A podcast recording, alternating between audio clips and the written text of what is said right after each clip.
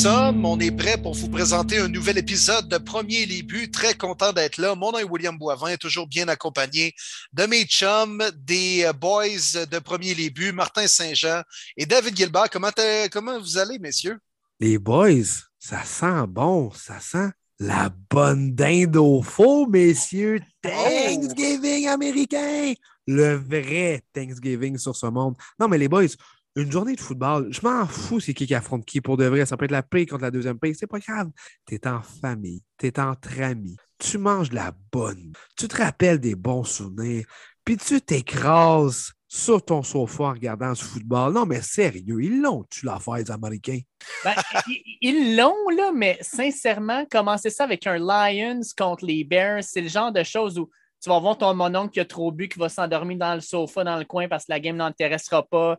Il y en a qui vont regarder ça et vont dire comme c'est ça la NFL cette année? Je trouve ça plate, euh, sincèrement. Je trouve que ça ne sera pas un bon spectacle pour commencer, mais ça reste quand même, tant qu'à moi, le, congé le plus intéressant de l'année. Comme tu dis, le, côté familial, le côté de redonner, dans le fond, à tout le monde. Puis bien sûr, euh, moi, je suis fan aussi NCA. Fait moi, je vais avoir du football jeudi, vendredi, samedi, dimanche, lundi c'est comme le plus beau moment de l'année. C'est Noël un mois à l'avance.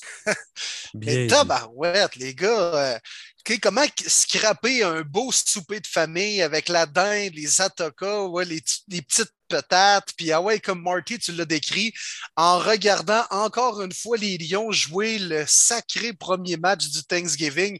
Non, mais on pourra changer cette tradition-là? M'emmener du côté de la NFL. On était curieux de voir les Lions bleus. Là. Honnêtement, 1930, là, les Lions. Oui, tu sais, je peux bien croire que c'est une tradition, mais moi, je suis d'accord qu'il faudrait que ça soit vraiment trois prime-time games, honnêtement. Puis ça créerait aussi du tourisme, des voyages, ça serait incroyable, je pense, de changer. Oui, d'accord avec toi, mais en même temps, pour Détroit, t'enlèves ça, puis il euh, n'y a plus grand-chose à faire. ouais. ouais. Puis même à l'époque, dans le fond, c'était, euh, tu sais, la NFL a voulu comme créer un rendez-vous justement avec, euh, je pense à l'époque, c'était même juste deux matchs en pleine journée. Il n'y avait pas encore le rendez-vous du, Thursday night. Hein? Puis euh, la NFL avait lancé l'idée, puis il n'y avait pas bien ben, d'équipes qui avaient retourné l'appel à dire, tu sais, ouais, nous, on aimerait jouer toujours la, journée du Thanksgiving le jeudi, d'accueillir année après année le match à domicile. Les Lions avaient été une de ces équipes-là, puis ils avaient obtenu, ils avaient obtenu l'autorisation de le faire dans le fait que c'est peut-être le seul bon move de l'histoire des Lions bleus de Détroit. Parce que quand même, c'est probablement le match où ils ont le plus de codes d'écoute à chaque année. Là. C'est surtout le match dans lequel ils perdent la face aussi à chaque année. Il y en a qui diraient que ça arrive les 16 autres semaines aussi, là, mais. Euh, quoi qu'il y a si bol, j'ai failli l'échapper contre les Lions Bleus euh, pour euh, oh. ce qui est de mes bruns. Oui, j'ai hâte qu'on vienne dans le recap. Oui, qu'on va en parler oh, de J'ai des munitions, mon homme. là. Écoute, dimanche, moi, mon messenger il était prêt, j'étais sur le groupe, j'attendais juste quelque chose qui se passe, qui ne s'est pas passé. Mais oh, je t'attendais au détour, ah. William Boivin. Ah, Will était tranquille dimanche. C'était bien, bien tranquille. c'est vrai, quand ça va bien, je suis actif, mon ami, là, puis je suis le premier à lancer des pointes à tout le monde. Mais là, j'ai laissé le cellulaire très loin, puis euh, ouais, il y en a. Mais, vous avez été correct quand même, les gars. Vous êtes gardé une petite gêne, puis euh, finalement, au moins, vous n'êtes pas jinxé vous-même en disant Ah, les Lions vont gagner. Finalement, c'est pas arrivé, puis ils n'ont encore aucune crise de victoire. Là.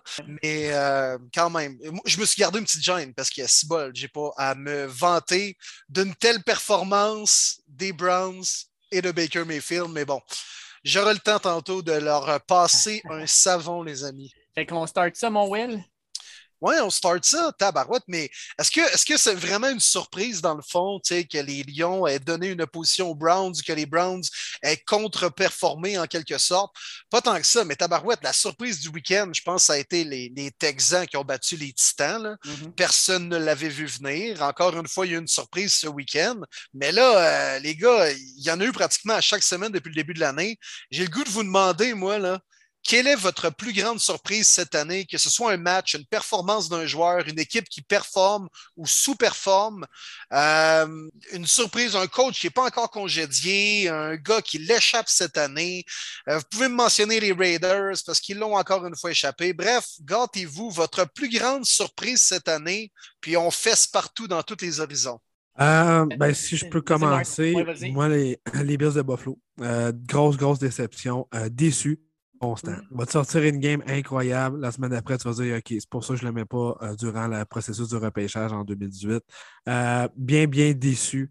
En fin de semaine, ça n'avait aucun maudit bon sens. On est la meilleure défensive contre le jeu au sol. On accorde 200 verges et plus à Jonathan Taylor, 5 touchés. Je comprends, secondaire, Tremon Edmonds n'était pas là, mais c'était une grosse, grosse déception. Plate à dire, mais quand les Bills, dans l'histoire, ils ont de la pression, qu'on les met premiers, ils choke. C'est plate, mais c'est ça qui est en train d'arriver. La défaite contre Jacksonville 9-6, inacceptable. La défaite en fin de semaine, de la façon que ça s'est passé, inacceptable. Pour moi, les Bills sont une déception. Oui, je suis d'accord avec toi. Ouais. Je, suis d'accord avec toi, Marty. Même, je, je, regardais d'ailleurs, moi, dans ma tête à moi, quand Will nous a lancé cette idée-là, j'étais comme. Le premier nom qui m'est venu en tête, c'était Josh Allen aussi. Je me disais, il me semble l'an dernier, tout le monde le voyait comme un carré qui allait se positionner dans le top 5 de toute la ligue. Puis là, je suis allé voir ses stats, puis les stats sont pas mauvaises, mais c'est pas à la hauteur de ce qu'on s'attendait. Euh, mais c'est vrai, les Bills, pour moi, c'est une équipe qui est trop inconstante cette année, puis qui m'inquiète énormément. La Bills Mafia, décevante, ouais, quand même. Mais euh, as-tu une autre surprise, mon Dave, ben, toi, de ton côté? Oui. Puis je pensais pas euh, aller vers ça, mais j'y vais. Les Eagles de Philadelphie avec Jalen Hurts me oh! surprennent agréablement. Puis je les ai, bâchés en début d'année. Je trouvais que Jalen Hurts n'était pas bon. J'aimais pas ce que je voyais des Eagles. Je me disais ne feront jamais les séries. Là, ils sont à 5-6.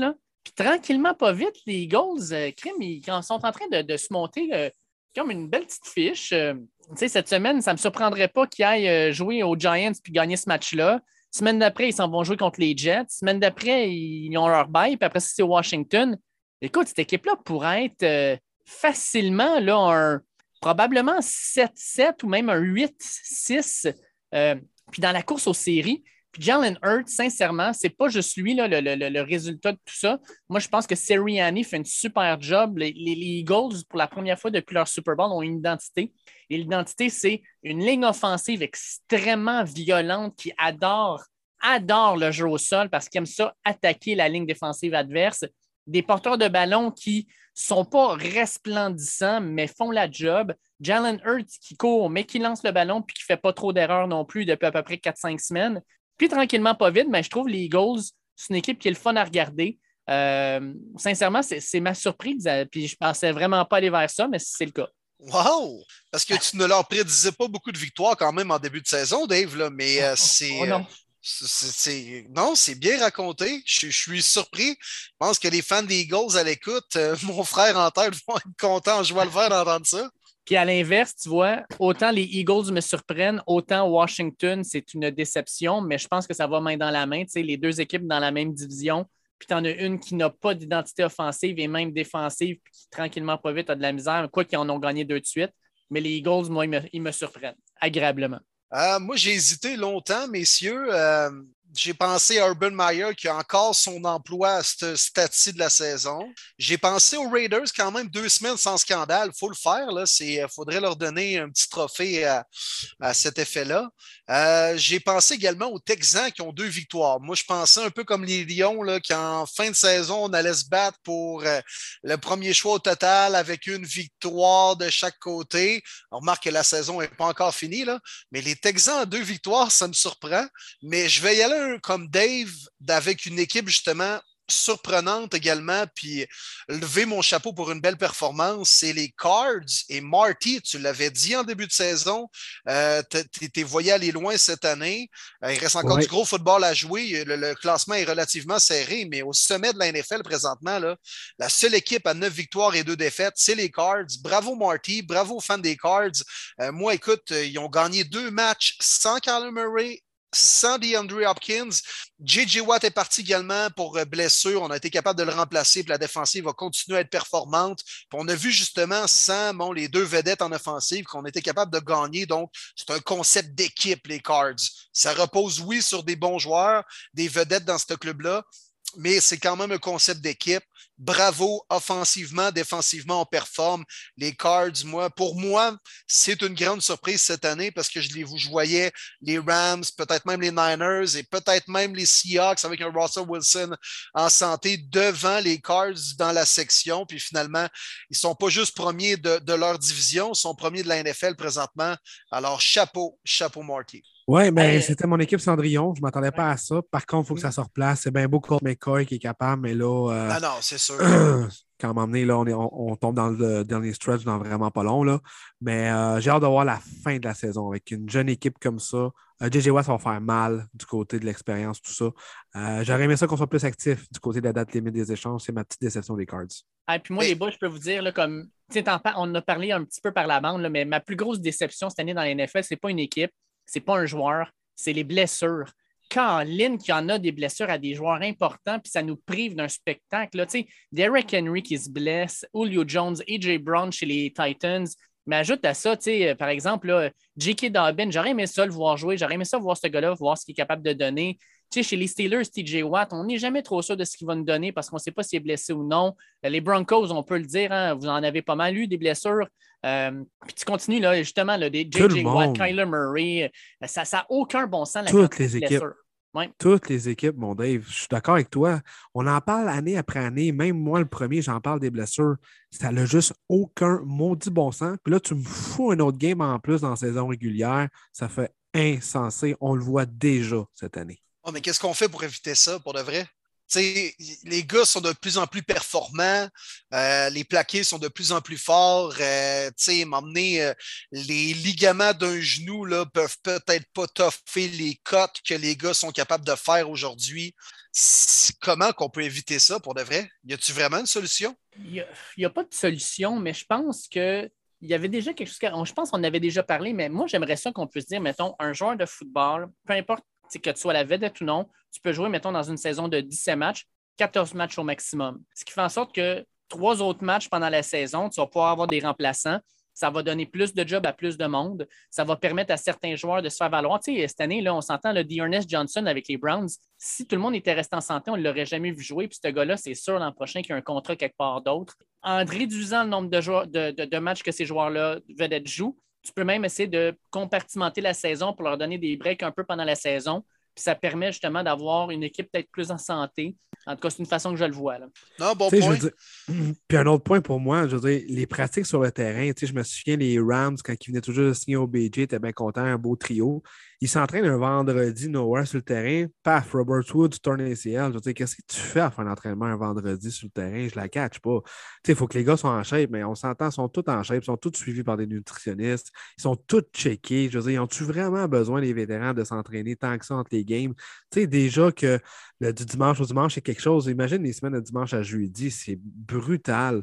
C'est Mm. plate à dire. Tu sais, nous, en tant que fans, les jeudis, on adore ça, mais une des choses qu'il faudrait faire, c'est éliminer les jeudis. Ça n'arrivera jamais, je le sais. Tu me demandes de trouver des solutions. Moi, ça fait partie de mes solutions. C'est insensé pour un corps humain de jouer une game de football le, di- le dimanche puis le jeudi. Moi, j'éliminerais. ou de donner l'opportunité à des gars qui sont frais, justement, un peu l'idée que Dave amenait, de Ouais. jouer ces genres de matchs-là, des fois dans une courte semaine, alors qu'eux n'ont pas nécessairement joué, mettons, le dimanche, fait qu'ils sont prêts, puis c'est comme leur occasion, puis leur spotlight de la saison de pouvoir performer.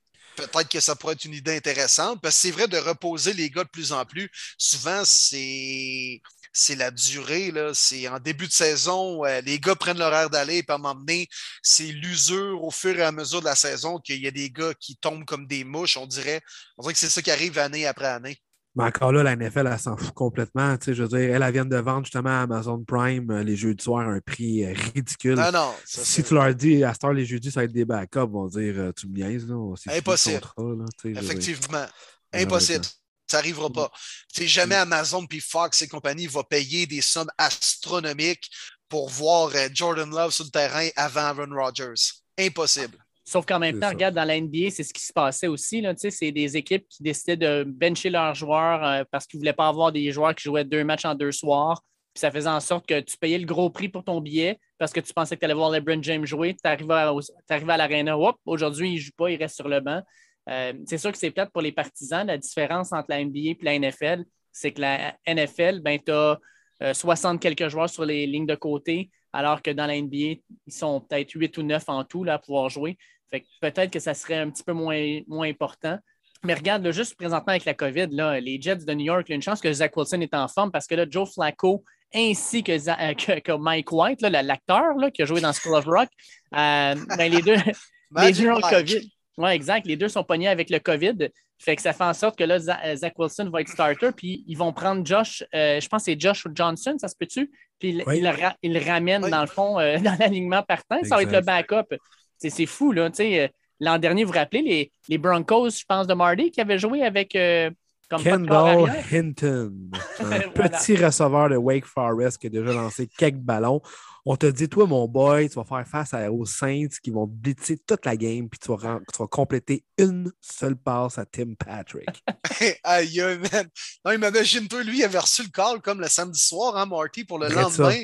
la veille. Là, c'est quoi, tu sais, non seulement, tu sais, il a reçu le call. Squad. Là, il est comme, il se fait annoncer, hey, tu vas jouer demain. Non, tu vas être habillé demain. Là, il est comme, ah, nice, là. Hey, chérie, je vais être sur le terrain demain.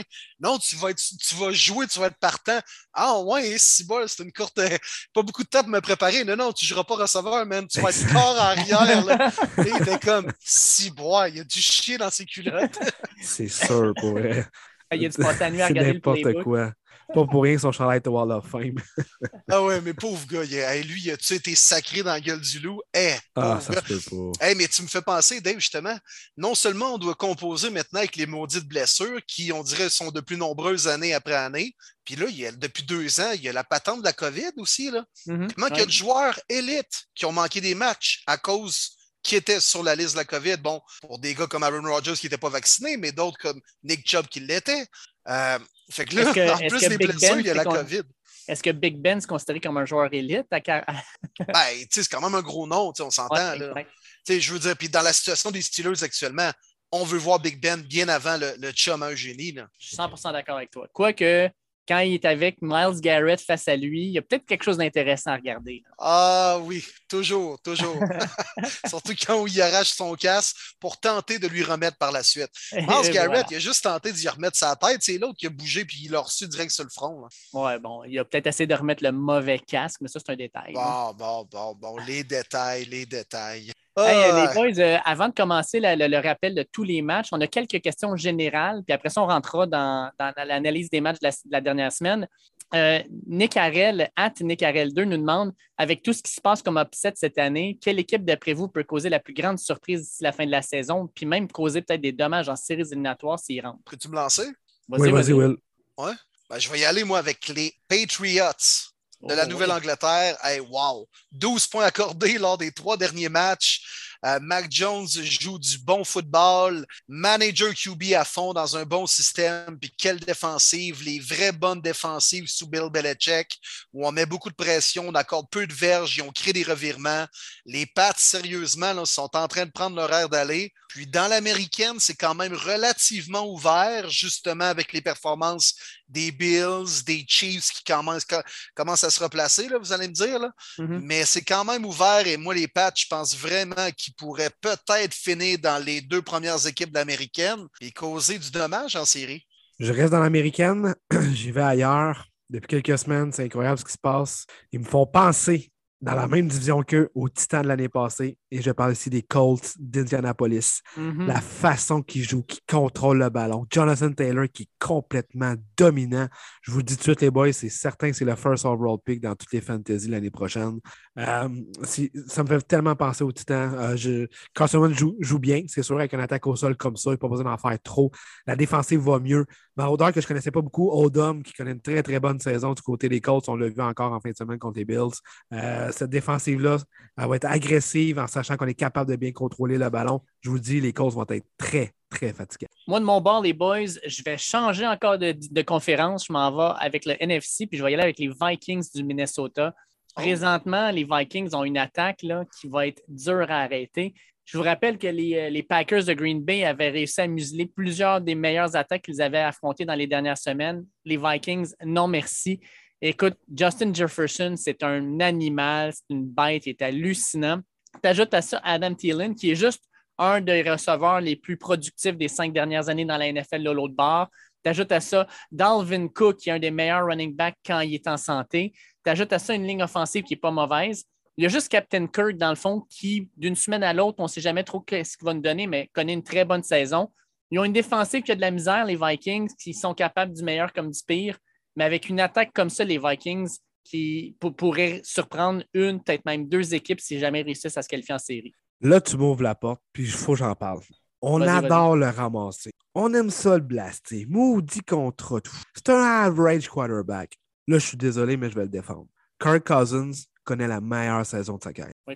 Incroyable comment qu'il contrôle bien son offensive. Sa connexion avec Justin Jefferson, c'est de toute beauté. On dirait que ça fait des années que ces deux-là travaillent ensemble. Pourtant, c'est seulement leur deuxième année. On n'a plus de Thailand. On a laissé partir Rudolph parce qu'on s'est dit Irv Smith il est prêt. Grosse blessure au début de saison, terminé pour l'année. Fait qu'on oublie ça, le Titan. Dalvin Cook connaît une très bonne saison. Il est des fois blessé. Madison, il est là. La ligne à l'attaque fait la job. Mais Cousins, avec un ratio de 21 touchés et seulement deux interceptions, leur saison se joue en fin de semaine contre les Packers. Ils ont gagné. C'était de toute beauté de voir Rogers Cousins se répliquer jusqu'à la dernière seconde. Honnêtement, Captain Kirk, tu l'as cette année? Je te lève mon chapeau parce que j'ai été un hater longtemps. Oui.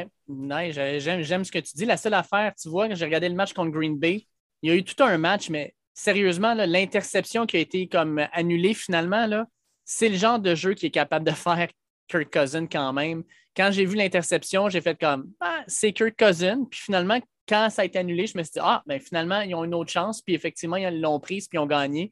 Mais Kirk Cousins, c'est ça qui me fait peur. C'est des fois, il y a une bulle au cerveau, il fait une passe mal avisée.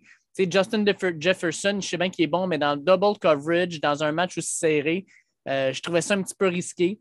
Tant mieux, ils s'en sont sortis. Mais je suis d'accord avec toi, il connaît toute une saison, le Cousins. On peut-tu le considérer quasiment comme un potentiel candidat au MVP s'il guide les Vikings en série, pour de vrai? Présentement, c'est mon troisième. Je n'ai pas peur à le dire. Oh oui, je suis d'accord. Parmi les finalistes, au pire, ouais. Oui, pas le gagnant, mais il faut le mentionner. Moi, je, je suis vraiment surpris comment que il y a step up. Vikings, pour moi, c'était fini il y a quoi, 4-5 semaines? C'était fini, je croyais plus. Ouais. Mm. Euh, J'adore ce que je vois du côté des Vikings. Et puis Eric N. Kendricks, Solide. le linebacker, quelle bête, sérieux, là. Il y a une moyenne d'à peu près 8 plaqués par match. Il est partout sur le terrain. Puis on Ah. l'a vu en fin de semaine, on a essayé de menotter Devante Adams avec Harrison Smith puis euh, Patrick Peterson. Peterson s'est encore blessé dans la rencontre. Euh, ça a quand même fonctionné un certain temps, mais c'est sûr qu'Adams, tu ne peux pas le shutdown, c'est tellement difficile. Mais euh, j'adore Harrison Smith, vraiment. C'est un maraudeur que j'aime beaucoup. Moi aussi, moi aussi. Ah, les, boys, euh, les boys, une autre question dans le même type de At Chevet Emmanuel, connu aussi sous le nom de, de Sport Addict, qui nous demande qui voyez-vous s'effondrer sur les derniers matchs et laisser s'échapper une participation en série qui leur semblait promise? Ça, euh, je la trouve pas pire, cette question-là, parce que on regarde souvent les, les- les équipes qui, qui peut remonter, tout ça, mais une équipe qui pourrait s'écraser en fin de saison, moi, je trouve ça intéressant. Là. Hey, que c'est ça? Hum, c'est dur, ça, par exemple, honnêtement. Ouais, hein? Et Ben, on parlait beaucoup des Saints, mais tu sais, c'est pas, c'est pas une surprise, ils vont les rigoler, là. Non, c'est ça. C'est un peu comme les Steelers aussi. Moi, écoute, les boys, je vais y aller avec les Bills. Ah, Ouais. quand même. Ouais. C'est Peut-être pas de là à manquer des séries, mais de là à perdre le titre de la division, puis peut-être la faire par la peau des fesses comme deuxième, troisième wildcard. Je serais pas surpris. Là.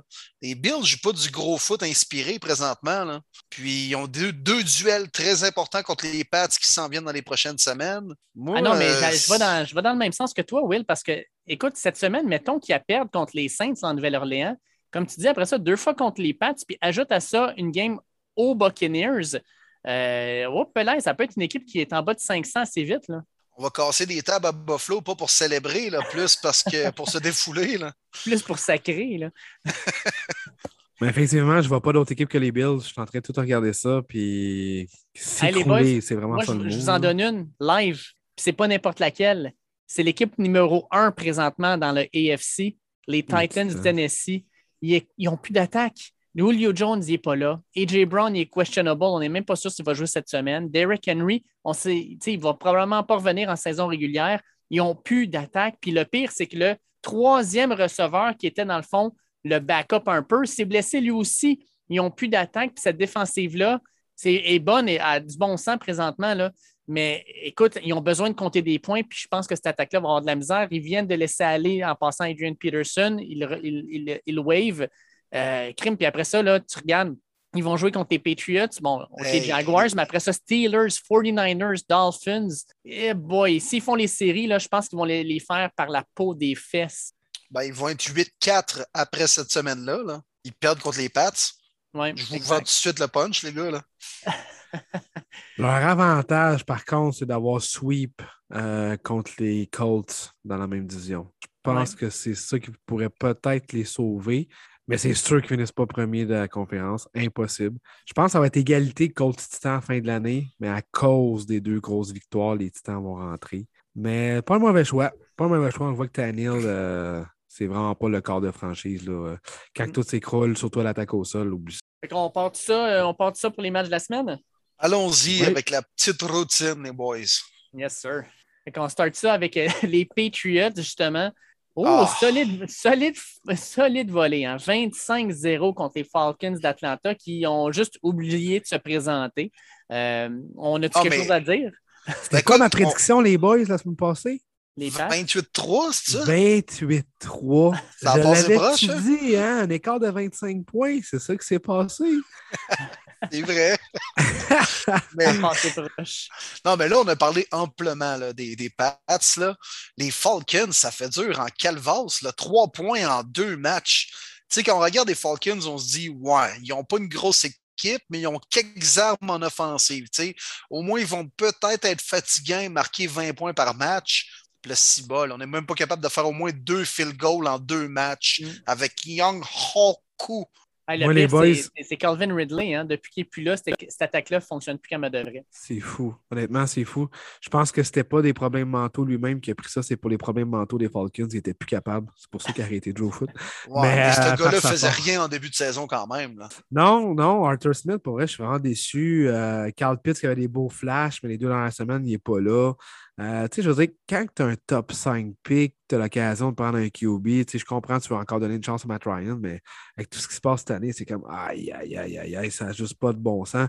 Puis moi, les boys, je, suis désolé, mais en fin de rencontre, là, je, first, je comprends même pas j'ai écouté ce match au complet. Mais quand Josh Rosen a embarqué, lance une petite passe correcte, après ça, il lance un autre interception retournée pour le toucher. Là, là tu vois le coach sacrément reste sur le bateau. Esti m'a envoyé le troisième QB. Envoie Franks, troisième QB Premier jeu, t'entends des dépenses interceptées. Là, tu dis, eh là, là, là, là, là, là, les Falcons, ça va être long, longtemps. Ah, les fantasy owners de la défensive des Pats ont eu une belle semaine. Incroyable. 30 points dans mon fantasy. Parlant de ça, euh, la game d'après, Colts Bills, euh, ceux qui avaient Jonathan Taylor, euh, c'était comme une victoire assurée finalement. Aïe, aïe, aïe, aïe, aïe, aïe, aïe, aïe, aïe, aïe, aïe. Quelle domination de GT28. Incroyable, très heureux parce que je l'ai dans mon pool. C'était mon keeper cette année. Très, très payant. Il m'a donné 57 points à lui tout seul. Donc, j'ai gagné ma semaine juste là. c'est un, record, ça, 57 points dans une, dans une game? Moi, j'ai déjà vu Fantasy à 60 kicks. Je pense que c'était Camara avec ses 6 touchés. Ah, ouais. ouais, Il y avait Tyreek Hill l'année dernière aussi contre. les euh, Bucks.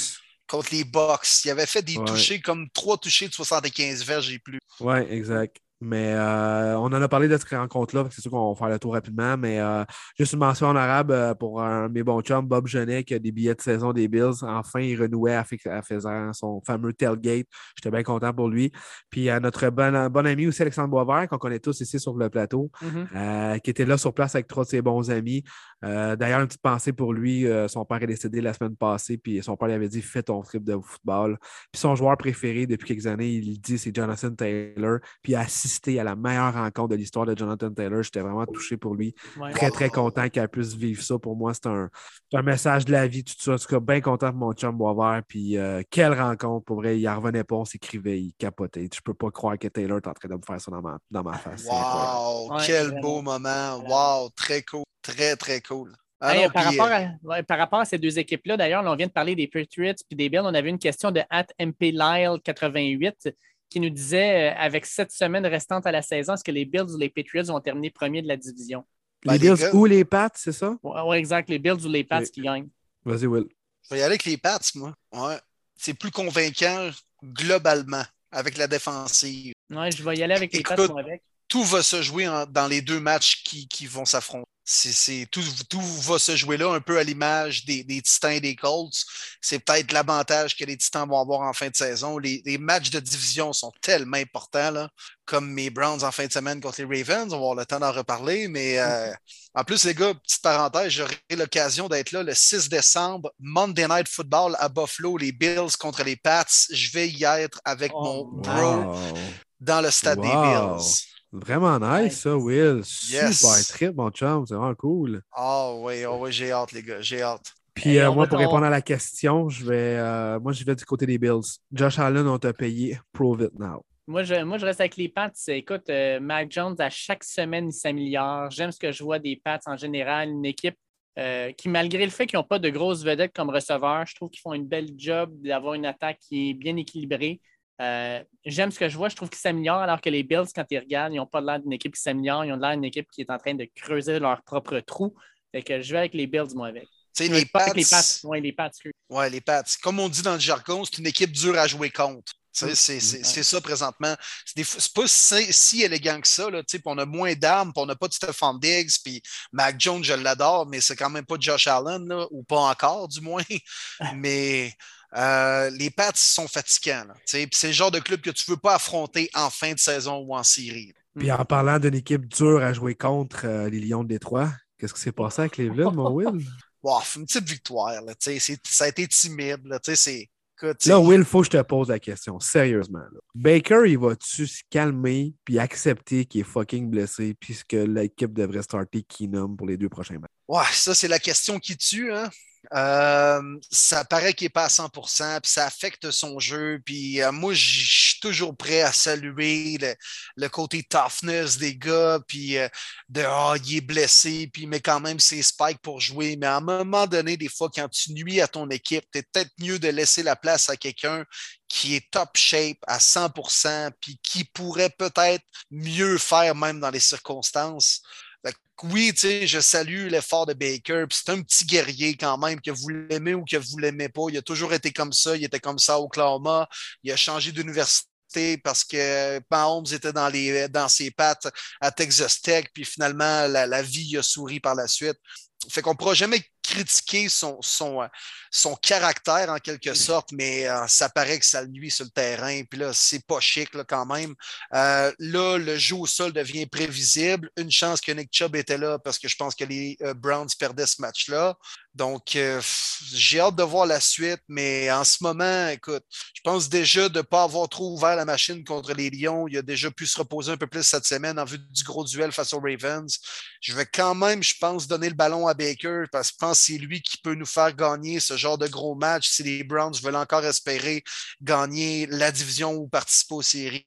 Mais euh, disons qu'il va devoir me prouver bien des choses, Baker. Ben écoute, justement, parlant de Baker Mayfield, Jacob Broder nous demande la question suivante, puis je veux te la donner, mon Will. Qu'est-ce que les Browns doivent faire pendant la saison morte au poste de corps arrière? Est-ce qu'ils doivent laisser aller Baker? Est-ce qu'ils doivent aller chercher un corps arrière sur le marché des agents libres? Est-ce qu'ils le ressignent? Est-ce qu'ils prennent juste l'option? Qu'est-ce qu'on fait avec Baker? Wow, ça, c'est la... c'est une bonne question. Euh, c'est sûr que c'est la fin de la saison qui va dicter l'allure de Baker Mayfield avec les Browns. Il reste encore du gros foot à jouer, puis tout va dépendre de comment ça va se terminer. Puis même s'il rate les séries, peut-être qu'il peut offrir de bonnes performances, puis faire Ouais, on a été malchanceux cette année avec des blessures et tout ça, se reprendre l'an prochain, puis au pire, il va demander un contrat justement moins onéreux parce qu'il ne va pas avoir vraiment performé cette année. Euh, c'est sûr que, garde Dave, tu pas mal mieux placé pour répondre à la question. Il n'y a pas beaucoup de potentiel carrière en vue du prochain repêchage. Puis je pense pas que les Browns sont une équipe présentement qui doivent rebâtir avec un jeune QB puis lui donner ça dans les mains pour espérer gagner avec une équipe qui est quand même déjà mature. Euh, Est-ce qu'il va y avoir des QB disponibles sur le marché des agents libres? J'en doute. Là, habituellement, c'est quoi? Ça va du Teddy Bridgewater ou bien du Jameis Winston et compagnie. Laisse mon Teddy tranquille. Attends, attends, mon, mon Will. Mettons que Russell Wilson était disponible. Ouais, il viendra pas à Cleveland. Ouais, Russell va ça. décider où ce qu'il veut aller, puis ça sera pas les Browns. Pourtant, man, avec un jeu au sol, une ligne à l'attaque, une défensive, il serait le carrière parfait pour vous amener à- au Promised Land. Là, écoute, si la question est est-ce que tu veux comme corps arrière Russell Wilson ou Baker Mayfield l'année prochaine, la réponse est plus oui que non. Là. Ah non, c'est clair. Mais dans le fond, juste pour répondre rapidement à la question, je pense vraiment que les Browns vont continuer avec Baker Mayfield, peut-être pour un contrat d'un an où il y aura encore une fois tout à prouver, mais euh, à moins d'un échange où, il paie un QB pour aller chercher un genre de Stafford comme les Rams ont fait, pense bien que l'expérience Baker Mayfield va se poursuivre l'année prochaine. All right. Écoute, on continue ça d'abord avec euh, un autre gros match. Écoute, Ravens contre Bears. On a vu Tyler Huntley. On ne sait pas trop ce qui se passe avec Lamar. C'est vraiment particulier. Lamar n'a pas joué ce match-là. On me disait qu'il n'y avait pas la COVID. Une chance parce qu'il a déjà pogné deux fois. Mais euh, finalement, on ne sait pas trop encore qu'est-ce qu'il y a eu, mais il n'a pas, joué là. Ils ont gagné ça, les Il y avait Ravens. sûrement la gastro. Dans le fond, il avait envie de chier comme il y a eu à Cleveland l'année dernière. Là. Ça ne l'a pas empêché de jouer la dernière fois. Là.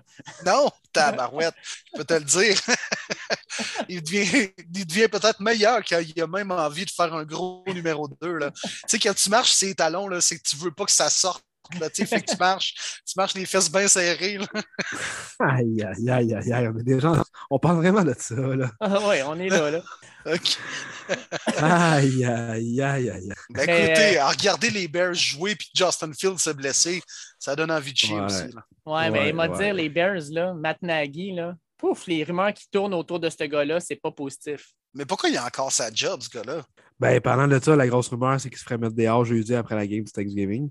D'ailleurs, je trouve ça très, très chien. Tu Ouais. veux dire, laisse-les donc passer à Thanksgiving avec sa famille au pays, mais les dehors tout de suite. Pourquoi attendre? à- Hey, buddy, est-ce que tu vas perdre ta job jeudi, mais tu peux-tu juste la coacher, s'il te plaît? On n'a pas de backup, là. Puis, tu sais, admettons qu'il pas. 64-8, là. Admettons, là. C'est quoi, ils vont le congédier quand même après, là? Ouais, Ben, c'est- c'est- c'est vraiment étrange. En tout cas, on dirait que je crois pas vraiment à ça, le timing, puis tout, je veux dire. Bah, Je ça reste pas. les Bears, là, tu sais. Ouais. Écoute. Ouais, je sais bien, mais c'est étrange. Très Ouais. étrange. Comme le match qu'on a assisté. J'ai hâte d'entendre la prédiction à David Gilbert, moi, dans le match Lyon-Bears. Oh, oh, oh. Attends, il n'est pas encore arrivé, mais elle est encore en train de mijoter. Là. Bon, mais hey, Tyler Huntley a quand même bien remplacé euh, Lamar dans des circonstances. Même, il a, il a fait quoi une séquence? Il a remonté pour euh, il a remonté le terrain à la fin pour un- une winning drive. Là. Oui, oui, vraiment. Puis, tu sais, je pense que c'était une victoire qui était vraiment importante pour les Ravens. C'est à 7-3. Ils gardent la tête de la division, sont encore en, en- en liste, dans le fond, pour être les meilleurs de la conférence. Puis, tu sais, t'espères que Lamar va revenir.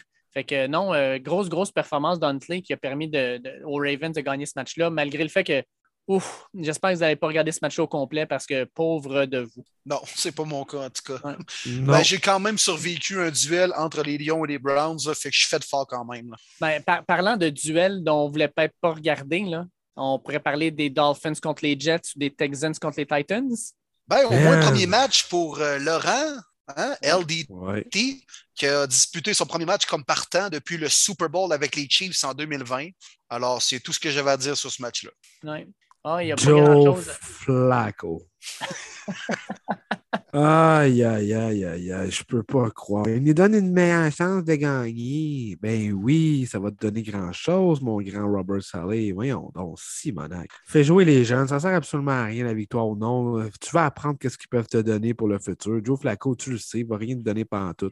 Il méritait juste de perdre, puis je suis bien content que les Jets sont. Hey. Laurent est passé de, de protéger Patrick Mahomes à Joe Flacco. Écoute, il sait très bien qu'il y a une job à faire, puis c'est de protéger le plus longtemps possible parce que Flacco, il ne bouge pas. S'il a deux pieds dans le béton. aïe, non, non, non, vraiment pas.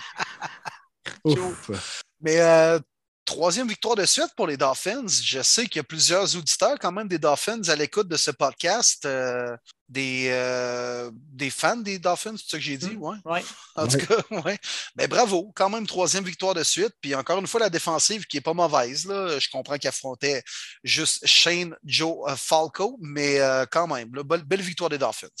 Hey, les boys, je ne veux pas qu'on commence à penser qu'on est des pressions, mais à quand coïncide la série de victoires des Dolphins? Euh, il me semble qu'on a fait une petite entrevue avec Alain Poupard. Tout de suite après, paf, les Dolphins ont commencé à gagner. Je ne sais pas Eh, pourquoi.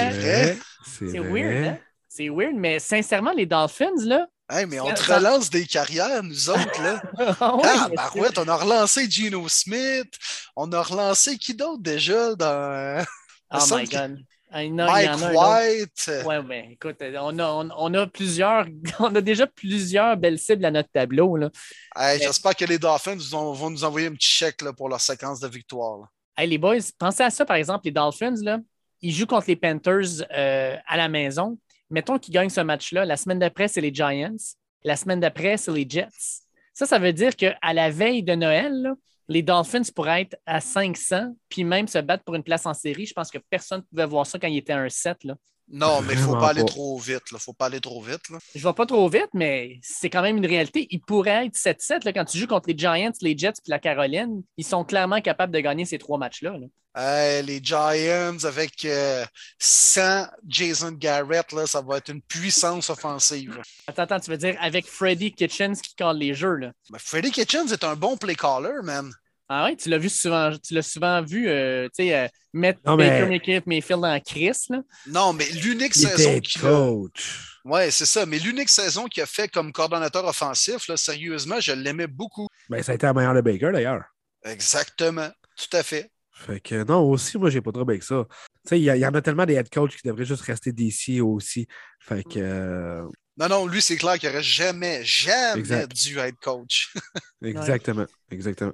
Hey, on, on en a parlé vite vite, Texans Titans. Là, euh, bon, Texans gagne une deuxième victoire, on en a parlé tantôt, Will. euh, mais ce qui me fait rire quand même, c'est quand tu regardes les statistiques, les Texans gagnent 22 à 13, mais le, le, avec le plus de verges, c'est Ryan Tannehill avec 323.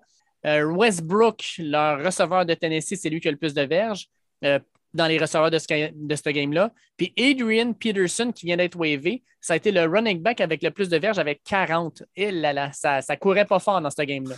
si bol. Non, non. On n'a pas pété des, des scores fantasy là-dedans. Là. Non, Hey, vraiment pas. quatre interceptions de Tannehill à domicile contre la défensive des Texans. Honnêtement, là, je peux bien comprendre que Julio n'était pas là.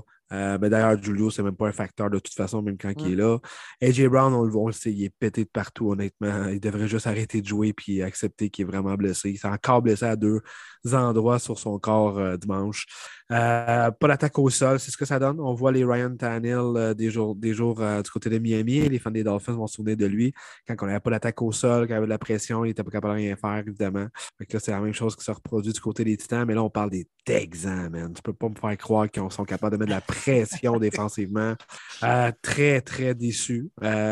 Surtout qu'on on vient de battre plein de bonnes équipes. Là, on Ben oui. s'écoule contre une équipe pourrite à domicile. Ah, Tara bon Taylor sens. qui lance pour genre 100 verges à peu près. 107 hey, je m'en allais là, 107 verges, 14 en 24. Hey, Aïe, c'est n'importe aïe. quoi. Seigneur, C'est n'importe quoi. ça.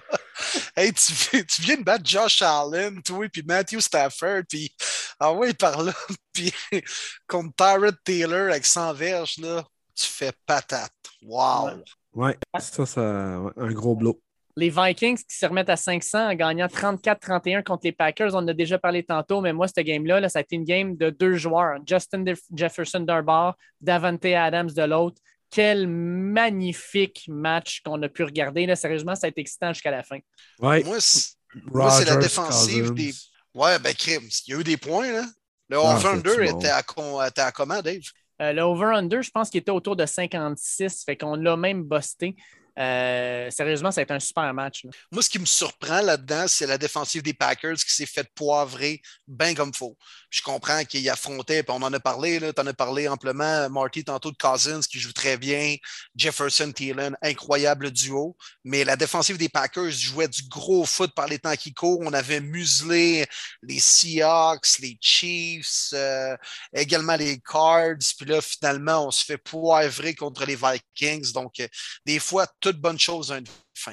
Pour moi, boys, c'était la meilleure game à une heure, honnêtement. C'était que du bonbon, surtout à la fin.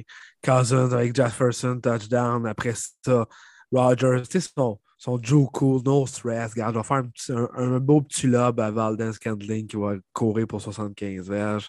Après ça, ça se relance. Finalement, l'interception qui n'est pas l'interception. J'ai eu beaucoup de, de gens qui ont chialé, mais honnêtement, la reprise était bonne. C'était pas une interception. C'était proche, c'était tight, mais c'était le bon call des refs, honnêtement. On aime bien ça les ramasser, mais là, c'était le bon call qu'ils ont fait. Puis c'est drôle, pareil, qu'on a décidé d'écouler le temps puis de faire confiance à un batteur à, à- à Minnesota. On s'entend, c'est très Eh. difficile de faire confiance à un batteur. Mais on a pris la meilleure décision parce qu'il ne faut pas qu'il reste de secondes à la fin de, de match pour euh, donner le ballon à Rodgers. Fait que chapeau vraiment euh, d'avoir gagné ce match-là. J'ai euh, un de mes, probablement mon meilleur match là, de, du week-end. J'ai vraiment aimé. Écoute, Ouais. 29 verges à la fin, le placement. hein, Je suis convaincu Ouais. que les fans des Vikings étaient là. Ah, tabarnak, ça va mal finir, ça va mal finir. Ah Ils ouais. l'ont- Ils l'ont eu, ils l'ont eu. Il y avait déjà la caisse de 12 prête à côté. Mais énorme victoire des Vikings. Énorme. exact. Parlant d'énormes victoires, Eagles qui vont aller gagner ça euh, 40 à 29 contre les Saints. Puis 40 à 29, ça a l'air d'un match plutôt serré. Au début du quatrième quart, c'était déjà 33 à 7 pour les Eagles. Ils ont dominé les Saints. Les Saints, sincèrement, c'est une équipe qui, tranquillement, pas vite, est en train de s'enfoncer. J'aime pas tout ce que j'ai vu. Euh, parlant de j'aime pas du tout ce que j'ai vu, les boys, même pas parler de ce match-là parce qu'on a déjà parlé un peu des, des, grosses tantôt. Nico Baudouin, euh, pas Nico Baudouin, attends, je cherche. Euh, non, c'est plutôt At Pierrot38, Pierre Wabon qui nous demande un commentaire sur la prolongation de contrat pour Taysom Hill. Toujours pas compris celle-là. Puis je suis comme toi, mon, mon, Pierre, j'en comprends pas plus. Qu'est-ce que vous comprenez pas? L'échelle salariale qui diffère entre les deux positions? Non, c'est juste la grosseur d'un contrat pour un carrière qui n'est même pas partant cette année. Euh, je ne comprends pas. C'est 20 millions ben, de dollars, c'est énorme. C'est une crosse dans le fond parce que s'il ne retravaillait pas une prolongation, il y avait un cap hit, je crois, de 9,78 l'année prochaine. Puis les Saints, on le sait, ils ont beaucoup de problèmes euh, pour respecter d'être sous la, cap salariale. Fait que cette mm. prolongation-là fait en sorte qu'ils repoussent encore le problème. Oui, puis Tyson Hill est probablement le meilleur couteau suisse de la NFL. il t'a donné quoi cette année, Will? Sérieux? Ben, il l'utilise dans toutes sortes de situations, ce que peu d'équipes ont euh, de, de, joueurs du type de Tyson Hill. OK, Tyson Hill, aucune passe en fin de semaine, aucune course en fin de semaine, aucun catch en fin de semaine. Et ben oui. porteur d'eau, sa force, c'est ça? Et c'est pour ça qu'ils sont fait poivrer aussi, les Saints. Hein? Ils ont perdu pas à peu près, hein? c'est ça. Utilisez-le, Tyson Hill. Non, non, mais c'est une patente salariale. Là. Mais Hill, ben c'est quoi? C'est 40 millions pour 5 ans, advenant qu'il est un genre de tight end, running back, euh, joueur à tout faire comme on l'a vu faire dans les dernières années années. Puis s'il est QB partant, c'est un autre salaire parce qu'il y a tabarouette. Même un gars comme euh, Nick Foles est payé 35 millions à être sur le banc les Bears de Chicago. Donc les carrières de NFL sont surpayés. Mais si Sean Payton et les Saints ont jugé qu'ils devaient donner ce montant-là à Tyson Hill, moi je pense qu'il peut leur être utile. Il y a bien des équipes la NFL qui aimeraient avoir un couteau suisse comme Tyson Hill dans leur équipe. Puis bien des équipes ont essayé de transformer des gars en ce rôle-là, puis ils n'ont pas été capables d'accomplir les tâches, la tâche. Qu'est-ce que, ça veut dire? Qu'est-ce que ça veut dire pour Jameis Winston qui avait juste un contrat d'un an? Ben, moi, je pense que déjà les Saints veulent passer à une autre étape. Puis je ne pense pas nécessairement que c'est Tyson Hill la solution et l'avenir chez les Saints au poste de corps. Mais bon, est-ce que ça avait été vraiment concluant du peu qu'on a vu de Winston comme partant? Ben, moi, j'en donne un autre année d'un an. Un autre contrat d'un an. Mais à combien, tu sais? Même, même, contrat. Puis là, tu tournes en rond encore une fois avec Ah, c'est notre QB, c'est pas notre QB, on ne sait pas trop. Euh... C'est. C'est touché. Je suis d'accord avec toi, franchise. Il n'y a pas d'autres options sur le marché. Là. Mais non. Mais non, ou ça, avec leur cap salarial, ils vont vraiment se revirer au repêchage? c'est pas eux qui développent vraiment des QB en repêchage. Euh, pas eux qui vont être capables de payer de gros prix non plus. Ils échangent toujours leur choix de repêchage. Euh, ils sont faits. Oui, tu gardes la même formule. Winston Hill l'année prochaine peut-être qu'un gars comme Garo Polo peut être disponible euh, à la fin de l'année. Hein, il y, en a quelques solutions, des pistes possibles. Oui, mais l'affaire, c'est que Garoppolo, il, il s'en va avec Cleveland en 2020. ah, ben écoute, une Toyota Corolla de luxe avec les Browns, je me plaindrais ben, Avec un petit de jupe, là, puis un aileron en arrière. Là. Ouais, c'est ça, mon Jimmy. Il fait juste donner la balle dans le backfield, puis on va être correct avec ça. Non, mais c'est vrai, pareil, honnêtement, euh, pour répondre à la question à mon ami Jacob Brodeur, euh, je vois Jimmy G là, pour de vrai. Pas cher, OK?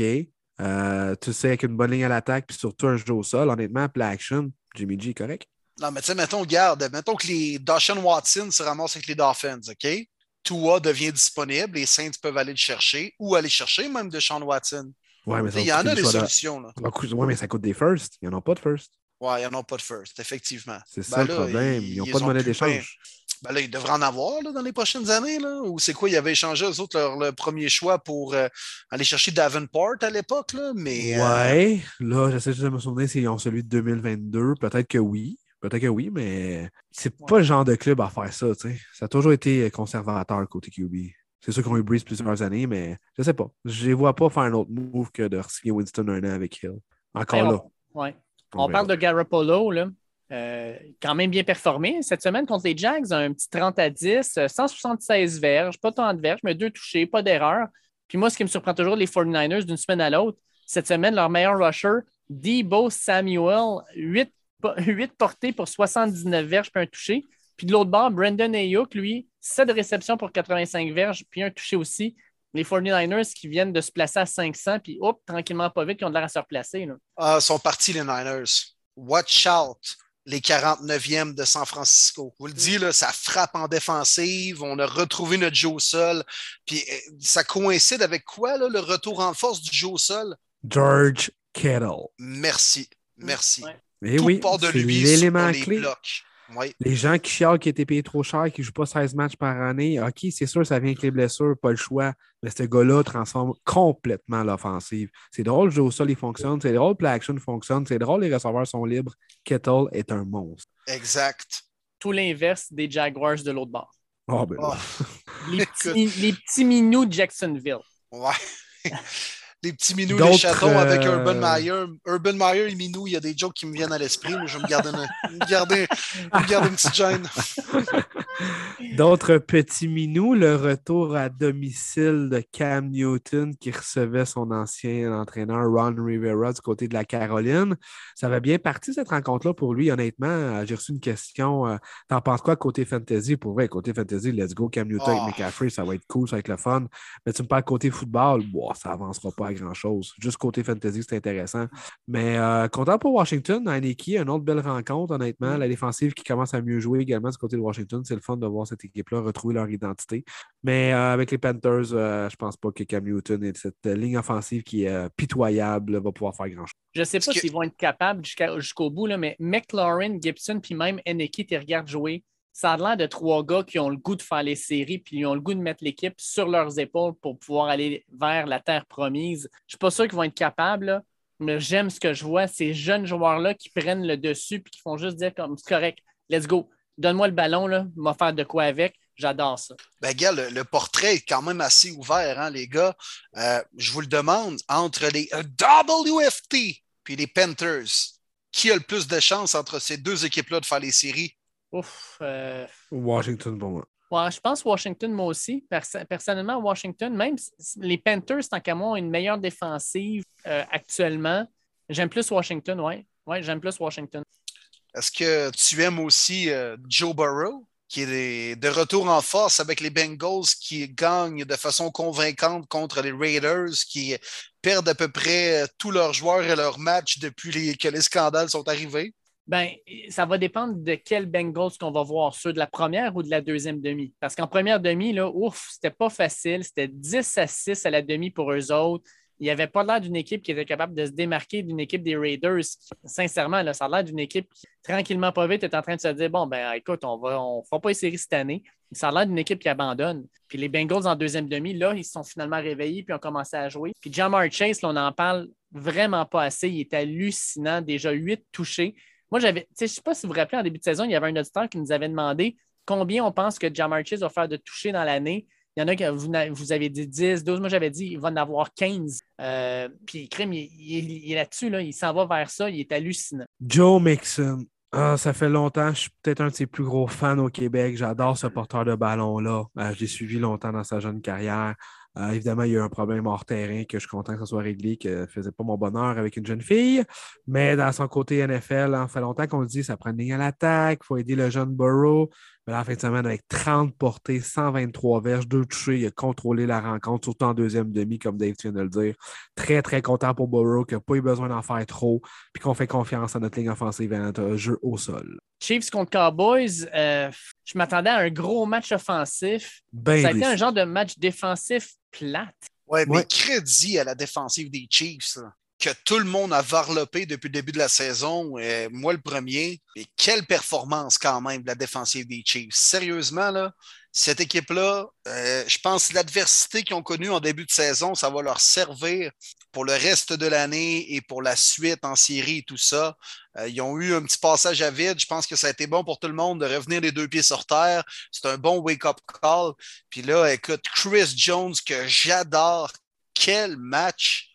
3,5 sacs, un fumble recover, 4 plaqués. wow, Chris Jones était présent. On le replaçait un peu dans le centre alors qu'on l'avait mis comme DN en début de saison. Puis euh, oui, ça a été décevant comme spectacle, mais euh, moi, j'ai bien aimé voir la défensive des Chiefs dominer de la sorte. Puis du côté des Cowboys, je donne crédit aussi parce qu'encore une fois, l'offensive des Chiefs qui est en bas de 20 points. Micah Parsons, c'est incroyable. Euh, c'est à cause du même, on va gagner la recrue défensive de l'année. Il est partout, utilisé comme est défensif, secondaire, peu importe. Il aide tellement. La défensive des Cowboys a tenu vraiment son club dans ce match-là, mais on a vu que Dak, Prescott, sans Mary Cooper avant la rencontre, sans CDLM qui quittait avec une commotion en deuxième quart, euh, il n'y avait vraiment pas les, connexions qu'il voulait avec les autres receveurs, Cedric Wilson, euh, Michael Gallup aussi qui revient d'une blessure. bref, le manque de talent a vraiment paru. Dak qui était perdu.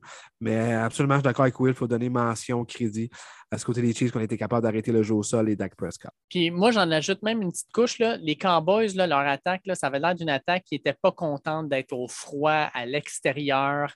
Euh, tu sais, Dallas, là, ils jouent dans leur petit stade à chaleur contrôlée, le Jerry World, tout ça.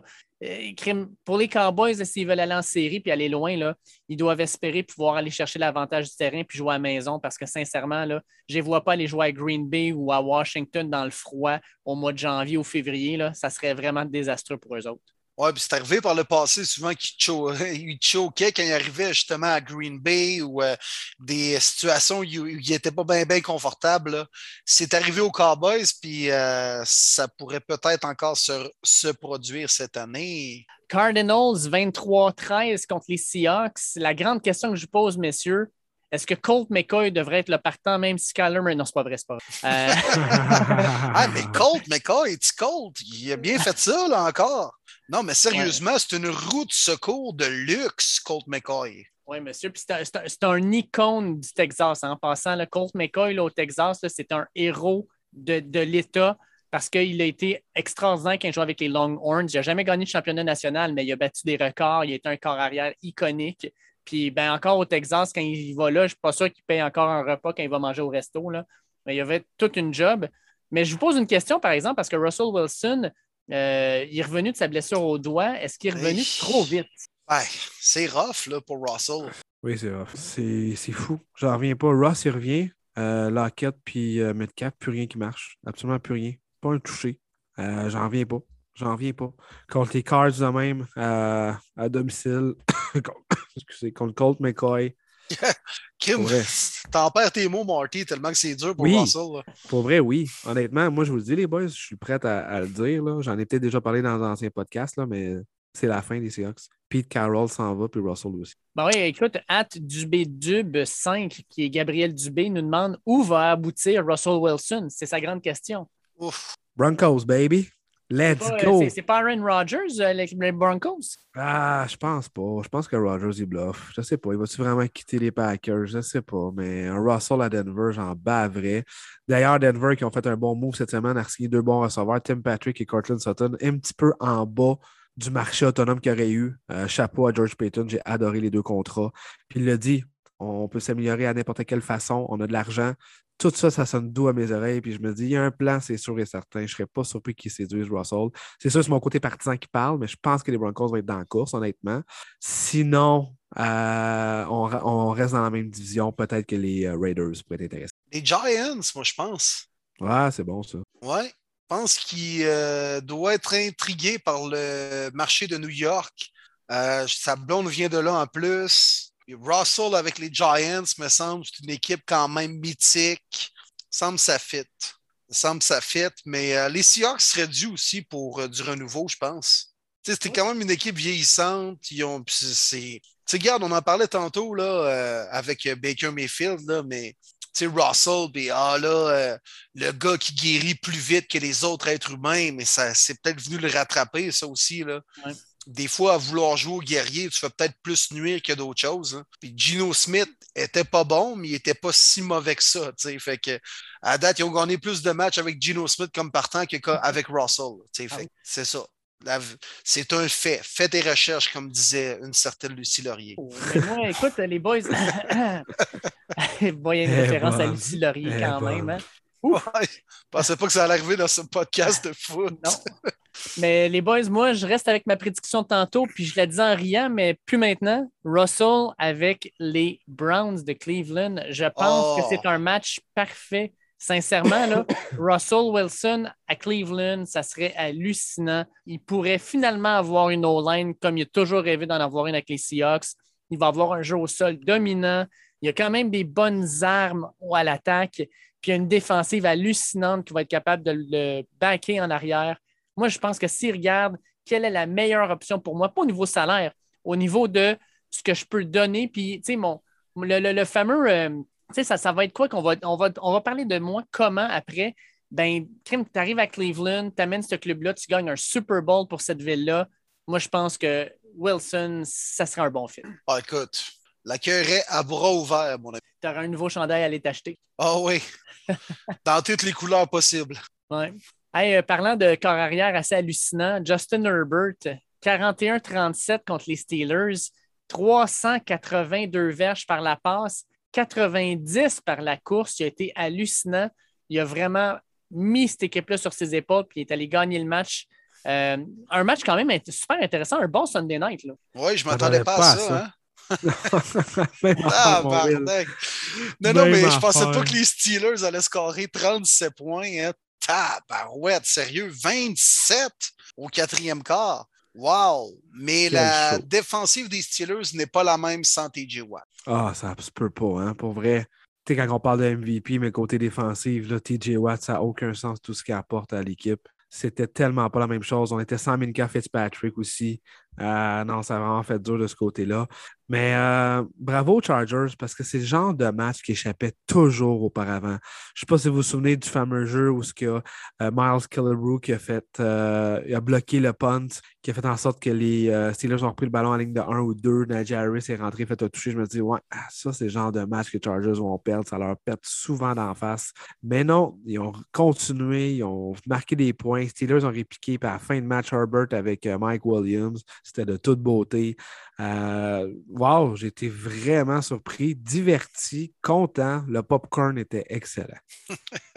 Ah, puis, tu sais, regarde, là, moi, euh, tu sais, quand tu dis que c'est le genre de, match qui, qui perdent tout le temps, à 34-34, sur un 4 et 1, à leur ligne de 34, man, ils font courir Austin Eckler dans le milieu de la ligne, directement dans la face d'un certain. euh, voyons, il est gros, euh, c'est leur meilleur joueur défensif. Cameron Euh, Hayward. Cameron ah oui. Cameron Hayward, ben oui. Ils s'en vont direct en plein milieu, direct dessus.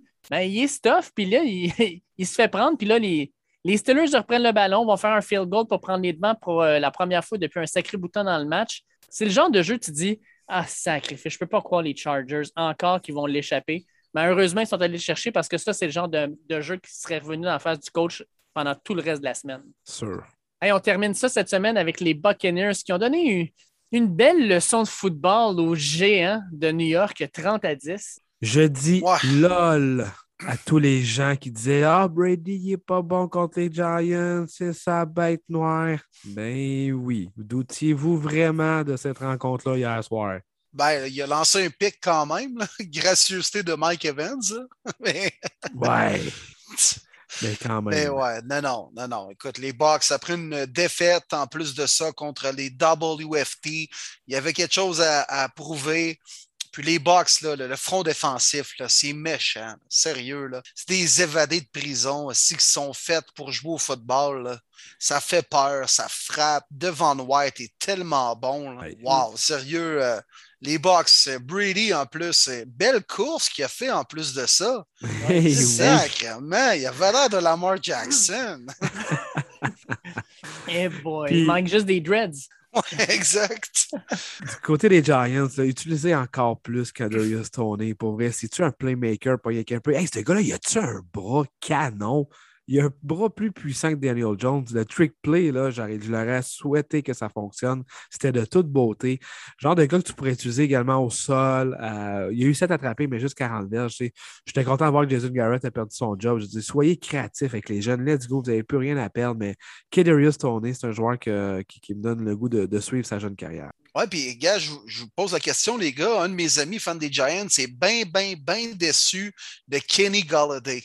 Hein? Ils l'ont signé à gros prix, puis euh, il a été blessé, mais quand il joue, il m'a dit il bloque pas, il n'a pas le cœur à l'ouvrage, il échappe des ballons. C'est quand même décevant, Galladay, avec les Giants jusqu'ici. La raison qu'il n'a pas signé les premiers jours des agents libres. Puis moi aussi, je me disais, ben voyons donc, c'est un ressort que j'ai adoré à Détroit, mais c'est là qu'on voyait qu'il jouait vraiment pour un contrat, euh, que Lyon était prêt à le laisser aller contre rien. Euh, c'est ça l'affaire. nous, on, voit tout ça de l'extérieur, mais il y a tellement de trucs qu'on ne le sait pas. Puis là, on le voit. Kenny Galladay, malheureusement, il n'a pas l'air d'être un team player. Euh, ça ne lui tente pas de jouer au football, ça paraît. C'est la raison pourquoi ça a été très, très long avant qu'il signe ce contrat-là. Puis malheureusement, il y avait juste les Giants en course finalement à la toute fin. Ils vont regretter ce contrat-là. Triste à dire, mais il y en a beaucoup des joueurs talentueux qui ne leur tente pas tant que ça, puis sont juste bien, bien contents à payer du jeu. Maintenant qu'on a terminé ça, les boys, euh, petite question avant de passer au fameux match du Thanksgiving américain.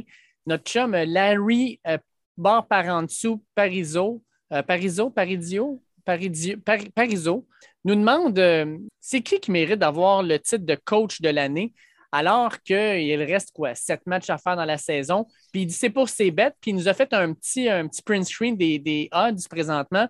Cliff Kingsbury est à plus 4,5, Bill Belichick à plus 6, Vrabel à plus 7,5, Brandon Staley à plus 12, McCarthy à plus 13, Lafleur à plus 15, Zach Taylor à plus 17. Est-ce que vous voyez un de ces gars-là gagner ça cette année? je voudrais t'entendre, toi, David Gilbert. ben, moi, je vais avec. Euh, ben, moi, j'irai avec le coach des Lions. Non, c'est pas vrai. Euh, Celui qui braille en conférence de presse. Oui, exact. Non, mais tu sais, il utilisait tous les trucs dans, dans, dans, le livre du métier, dans le fond, pour pouvoir garder son équipe motivée tous les jours. Euh, ben, moi, sincèrement, là, je vais avec un certain Bill Belichick. Vous en avez peut-être entendu ah. parler. C'est un gars un peu obscur sincèrement, regarde, Bill Belichick, ce qu'il fait cette année, là, il a pris ce club-là, il a perdu son meilleur joueur défensif. Gilmore n'est plus là. À l'offensive, il a repris l'offensive il l'a reconstruite autour de Mac Jones. Une offensive qui ressemble beaucoup à celle avec Tom Brady. Euh, pas beaucoup de receveurs de premier plan, deux bons porteurs de ballon, mais c'est une équipe qui est disciplinée. C'est une équipe qui, à chaque semaine, est bien préparée. C'est une, une, équipe à chaque semaine qui exécute bien le plan du coach. Ça, ça veut montrer une chose, c'est que l'entraîneur les prépare bien. Que tu aimes ou pas, les Pats jouent bien présentement, c'est à cause de Bill Belichick. Et non seulement ça, mais je ne sais pas si tu as vu un peu comment ça fonctionnait dans le vestiaire pendant les, les entrevues d'après-match. Les gars sont en train de danser, de chanter, d'avoir du fun. On n'a jamais vu ça dans un vestiaire des Pats.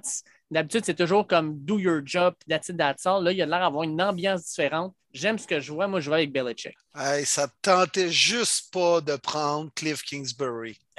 non, non, mais je trouve pas que Cliff. Arrête. Hey, écoute, il s'est fait.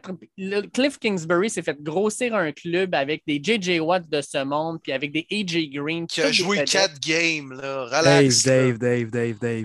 Honnêtement, je suis pas son plus gros fan, mais je suis pas son plus gros hater comme toi la game de dimanche à Seattle, victoire signée Cliff Gigsbury, c'était son meilleur match de l'année. faut lui donner. 9-2, puis deux victoires sans DeAndre Hopkins, sans Kyler Murray. Les Pats sont une des formations probablement le moins touchées par des blessures depuis le début de l'année. Ça n'a pas été le cas pour les Cards et malgré tout, on est 9-2. Moi, je pense qu'il faut rendre à César ce qui lui revient. Le coach de l'année présentement, c'est Cliff Kingsbury. Oh ouais, quand tu es en train de qualifier Cliff Kingsbury de César? Wow, wow, wow. oui, ben oui, en tout cas, avec ses shades, ses lunettes, il a quasiment l'air d'un jeune César, tu sais. Moi, les boys, je vais aller avec Matt Lafleur. Euh, avec toute la controverse qu'on a eue durant la saison morte, euh, que ça n'allait pas bien avec Rogers, puis les blablabla, puis on n'a pas signé d'autres receveurs, il y a juste Davante Adams. Là aussi, on a eu plusieurs blessures. On pense à la défensive, surtout Zedarius euh, Smith. Robert Tonyan, on le voit, il manque un Titan du côté des Packers et tout ça. Euh, même si on vient de connaître deux défaites dans les trois dernières rencontres, je pense quand même qu'on va être l'une des bonnes équipes d'ici la fin de la saison. Euh, c'est peut-être un petit wild card, mais si j'ai un petit deux pièces à mettre, je pense que j'irai avec Matt Lafleur. Euh, les Packers sont all-in. Roger, je l'ai dit, il est focus. C'est cette année qu'il veut que ça se passe. que je pense que côté Paris, je ne connais pas les cotes, mais je pense que Lafleur peut donner une belle petite. Euh, ouais, il est à, 15, il est à plus 15. Ouais, je, pense que j'aime ça. Je pense que j'aime ça. Mais mention honorable à Mike Vrabel quand même avec les Titans. J'adore ce coach. Moi, j'aimerais mettre un casque de football des épaulettes et jouer pour ce gars-là. Euh, c'est un bon joueur, c'est un bon coach également. Euh, puis, mettons ses lignes de côté, un peu comme il l'a appris de, de, son mentor Bill Belichick. Donc, c'est pas un gars en, en, en, situation de match à qui j'irais emprunter 20$. pièces. il a l'air quand même en beau joueur le vert. Là. Des fois, je ne demanderais pas 20$. pièces. Non, non, non, non, c'est pas le temps.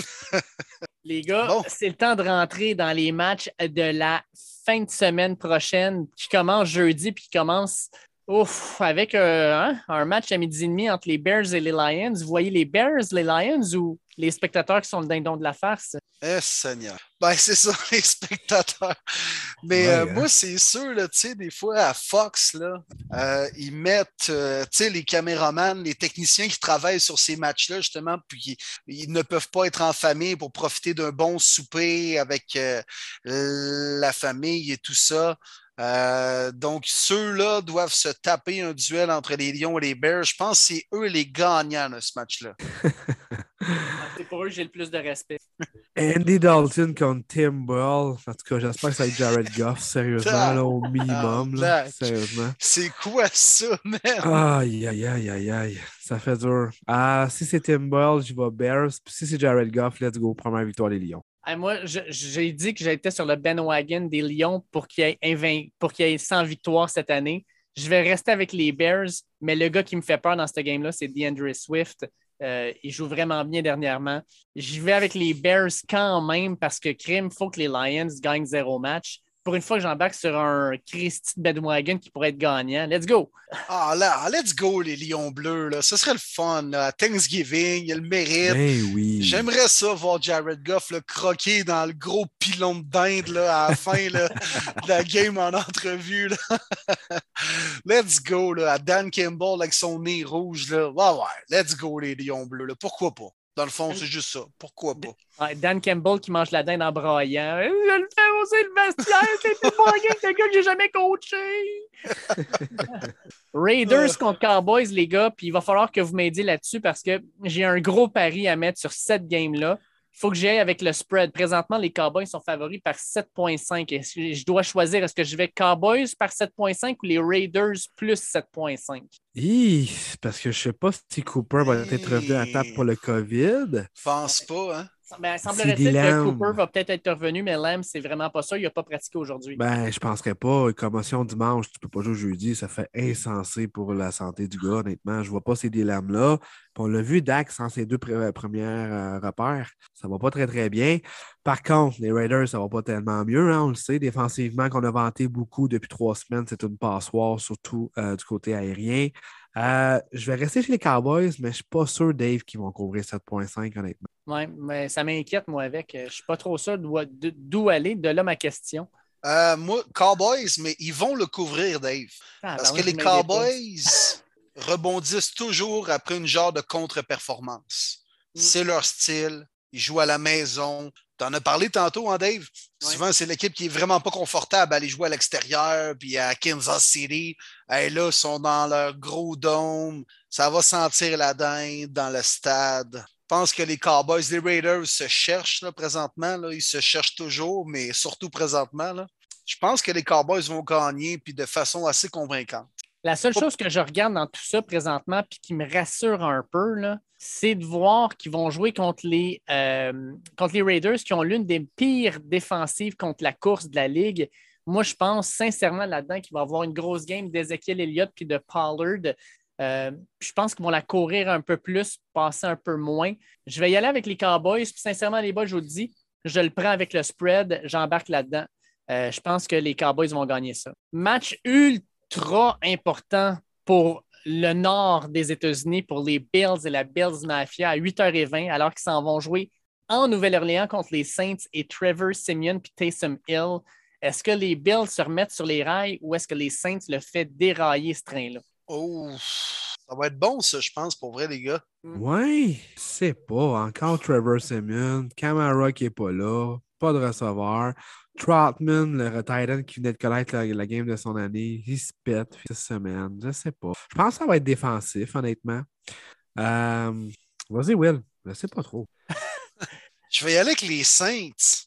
Oh, oh my. God! Ouais, Ok. à la maison, euh, je pense qu'on va avoir une grosse performance défensive. On va déranger Josh Allen. Les Bills, pas convaincants. On n'a pas de jeu au sol. Tout passe le jeu aérien. On va avoir de la difficulté. Diggs contre Martian Latimore, ça va se pogner toute la game. Euh, à bas pointage, défensif, un peu comme tu l'as dit, Marty, mais je sais pas. Il y a une petite voix dans de moi qui me fait pencher du côté des Saints. Moi, je vais y aller avec les Bills parce que euh, je ne sais pas pourquoi, mais je pense que Josh Allen va se tanner, va courir le ballon comme l'animal euh, qui, peut, qui peut être, là, le, genre de, de battering ram, de, de bélier qu'il peut faire. Puis, bizarrement, la défensive contre la course des Saints a eu de la misère la semaine dernière contre la ligne offensive des, euh, des Eagles. Je pense que les Bills vont en prendre avantage encore cette semaine. Je vais avec les Bills, mais dans un match qui va être serré. là. Ça va être un match à bas pointage. Les Bills n'ont pas le choix. Il faut qu'ils répondent après la défaite il y a quelques semaines des Jaguars. Après la défaite en fin de semaine cuisante, qui se sont fait piétiner complètement par les Colts et Jonathan Taylor. Euh, on n'a pas le choix. Je veux voir Josh Allen, prime time. Il sait, Thanksgiving au soir, beaucoup de personnes vont le regarder. Ça prend absolument une victoire. Euh, je vais avec les Bills, serrés, mais les Bills. Je dis ça de même, mais les Saints sont 2-0 en prime time. Hmm. Je dis ça, je dis rien. Intéressant. Puis là, ben, on traverse à dimanche après ces matchs-là qui vont nous avoir donné l'eau à la bouche, espérons-le. Puis on commence ça avec, selon moi, l'un des, sinon le meilleur match de la fin de semaine, alors que les Bucks de Tampa Bay s'en vont jouer contre les Colts à Indianapolis. Est-ce Wow! que Jonathan, ouais, ça va être écœurant. Jonathan Taylor va aller affronter, je ne sais pas, je- en tout cas, de ce que j'ai vu, peut-être que Vita V allait être de retour. Si c'est le cas, est-ce que Taylor et la ligne offensive vont être capables de contrôler Vita V et Ndekamansu? Moi, c'est la grande question. Wow! L'attaque au sol des Colts contre le front défensif des Bucks. Du old school football. I love it. Oh, ça va être bon. Ça va être bon. Tant de possession va tellement juger cette rencontre-là, pour vrai. J'aime que ce soit du côté d'Indianapolis. Euh, Là-bas, on a toujours détesté Tom Brady. Fait que j'ai vraiment hâte de voir la foule, comment ils vont l'accueillir cette fois-ci avec un uniforme des Buccaneers. Upset, les boys. J'y vais avec le gars en feu, le plus en feu de la NFL. Victoire des Colts à cause du temps de possession et de Jonathan Taylor. Wow! Ça va être bon, ça. Euh, tu parlais de vite à vie puis reste en vie, là, mon Dave. Là. Ouais. Euh, c'est ça. Moi, je l'adore, mais il est vraiment bien remplacé quand même chez les Bucks avec euh, Nunez Roche, là, Nunez Rushes, là, Ouais. le 96, si je ne me trompe pas. Puis tu as McClellan qui a fait un- une interception lundi soir euh, contre les Giants, qui fait bien sa job également. Je vais donner l'avantage à l'expérience, c'est-à-dire Carson Wentz. Mais non. C'est- c'est- C'est-à-dire Tom Brady et le front défensif des Bucks, ce sera pas facile. Il va y avoir des points marqués. Taylor va avoir une autre game de genre 100 verges et peut-être deux touchés. Mais je vais y aller avec les Bucks, un genre de 31-27. là. Tu sais, bien, bien serré. Les boys, Tom Brady, là, il a une fiche hallucinante contre deux équipes qu'il déteste particulièrement. La première, les Bills de Buffalo. Il est 32-3 en carrière contre les Bills de Buffalo. Ça a pas de sens. 32-3. Mais tu sais, après ça, là, bon, euh, on s'entend qu'il n'y a pas une grosse rivalité avec les Dolphins ni avec les Jets. L'autre équipe avec qui il y a une grande rivalité, c'est laquelle? Les Colts d'Indianapolis. Contre les Colts, saison régulière et post-season combinée, il est 15 et 4 contre les Colts. Je pense qu'il va faire 16-4 en fin de semaine. Les Colts, ils les aiment pas. Vous rappelez-vous, c'est quelle l'équipe qui, euh, en passant, a porté la plainte pour le Deflate Gate contre Tom Brady? Euh, ah oui, les Colts. Fait que moi, je pense que Tom Brady, jusqu'à la fin de sa carrière, quand il va se pointer devant les Colts, il va être là non seulement pour les battre, pour les détruire et les humilier. Puis, euh, je ne suis pas sûr qu'il va faire ça en fin de semaine, mais je pense qu'il va les battre. Lui, il les tire, les fers à cheval. là, le, le maudit jeu plate qu'on joue les parties d'été. C'est son, jeu préféré. Il C'est y, a, ça. il y a le nom de tous les, les, les defensive backs sur chacun des fers quand il est pitch. Très bon. Très, très bon. Parlant de. Bon, non, pas vraiment bon, en fait, la game qui suit les Jets contre les Texans. Eh, Seigneur! Ah, c'est pas vrai. Je l'avais même pas vu au calendrier. Je pensais Eh, que c'était un bye week. Seigneur! Eh, Je pense que la NFL essaie de l'effacer du calendrier. Non, non, mais sérieux, c'est pas télévisé ce game-là, ça se peut pas. Check ben ça va être à CBS, ça me surprendrait même pas. Ah oui, c'est sûr. C'est sûr. Ou tu sais, à CTV, là, tu sais, ceux là, qui n'ont pas nécessairement Fox, NBC et compagnie, qui des fois sont pognés avec soit TSN ou RDS, puis là, whoop, t'as une petite game à CTV. Puis c'est toujours genre les Dolphins contre les Pats, une maudite game dans l'Est des États-Unis, plate comme ça, pas de bon sens, là. Pendant Ah, que t'as genre les Packers Ouais. contre les Vikings. Ah, Exactement. Ah, puis regarde, cette game-là, je peux te le dire tout de suite, elle est, elle est diffusée à CBS. Euh, mais d'après moi, à, à une heure, ils vont jouer plus celle des Patriots contre Tennessee que celle des Jets contre celle des Texans. Ah, J'espère que c'est pas Tony Romo qui va être affecté à nous analyser le six game entre les Jets et les Texans. J'y souhaite pas. J'y souhaite pas. Il a déjà vécu assez de calvaire dans sa vie. On fait, on fait ça un call là-dessus ou. euh, là- parce qu'il y a- il y, a une de ces deux équipes-là qui va avoir trois victoires après. Là. On va se le dire. Hey, c'est vrai pareil. Tabarouette. Hey, let's go les Jets avec Laurent. Ben oui. G-E-T-S, Laurent, Laurent, Laurent. OK, ben moi, je vais y aller avec les Texans. Anthony Auclair, Anthony, Anthony, Anthony. Ah, ben oui, tabarouette. C'est un duel de Québécois, t'as raison. Hey, Ah ben bon, fuck off, je vais y aller avec celui qui a porté l'uniforme du rouge et or from Quebec City. Let's go Anthony et les Texans. Je te change-tu d'opinion assez vite, toi? Je change d'opinion aussi vite que je change de boxeur. Tiens, toi. Ouais, ben moi aussi, les gars, je vais du côté des Texans. Je pense que Brandon Cooks va avoir une très belle rencontre. Tara Taylor, il est fatigant. C'est quand il reste en santé.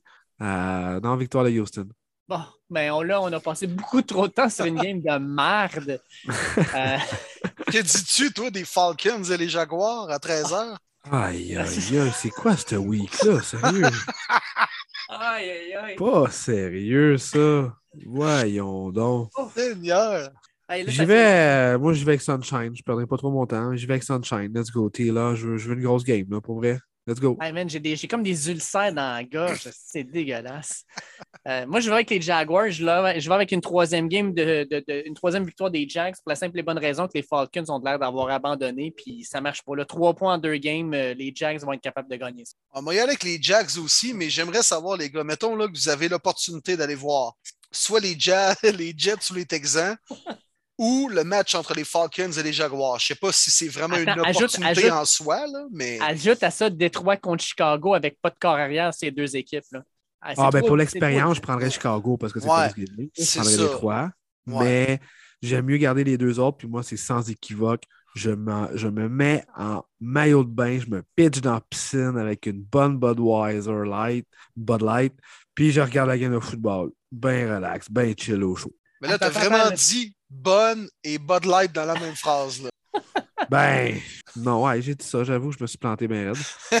Ben, Attends, t'es en train de me dire que- T'achètes des billets pour aller voir les Jaguars puis tu restes à la piscine de l'hôtel? Non, non, non, non, la piscine dans le stade. Ah, il y a Ah. une piscine dans le stade, toi, Ben ça fait oui. Jacksonville. Ben oui, c'est sûr. Moi, sincèrement, j'aime-. Urban Meyer, il amène ses conquêtes dans cette piscine-là. Ah, ben j'irai pas d'abord. Moi, sérieusement, je trouvais que le plan, euh, le, le plan à Marty était pas pire. Moi, j'achète des billets pour aller voir les Jacks, je m'en vais à mon hôtel, je me crise dans la piscine, puis je regarde Tampa Bay contre les Colts. Moi, les gars, je vais aller à Houston voir les Texans contre les Jets. Peut-être un quart, puis par la suite, je vais aller à la NASA à Houston. C'est ça que je vais faire. Ah, c'est pas pire, c'est pas pire. Ouais, j'avoue. Bon, ben, euh, on, va- ok, on- on va changer, on va, on va- on va améliorer nos pics. Là.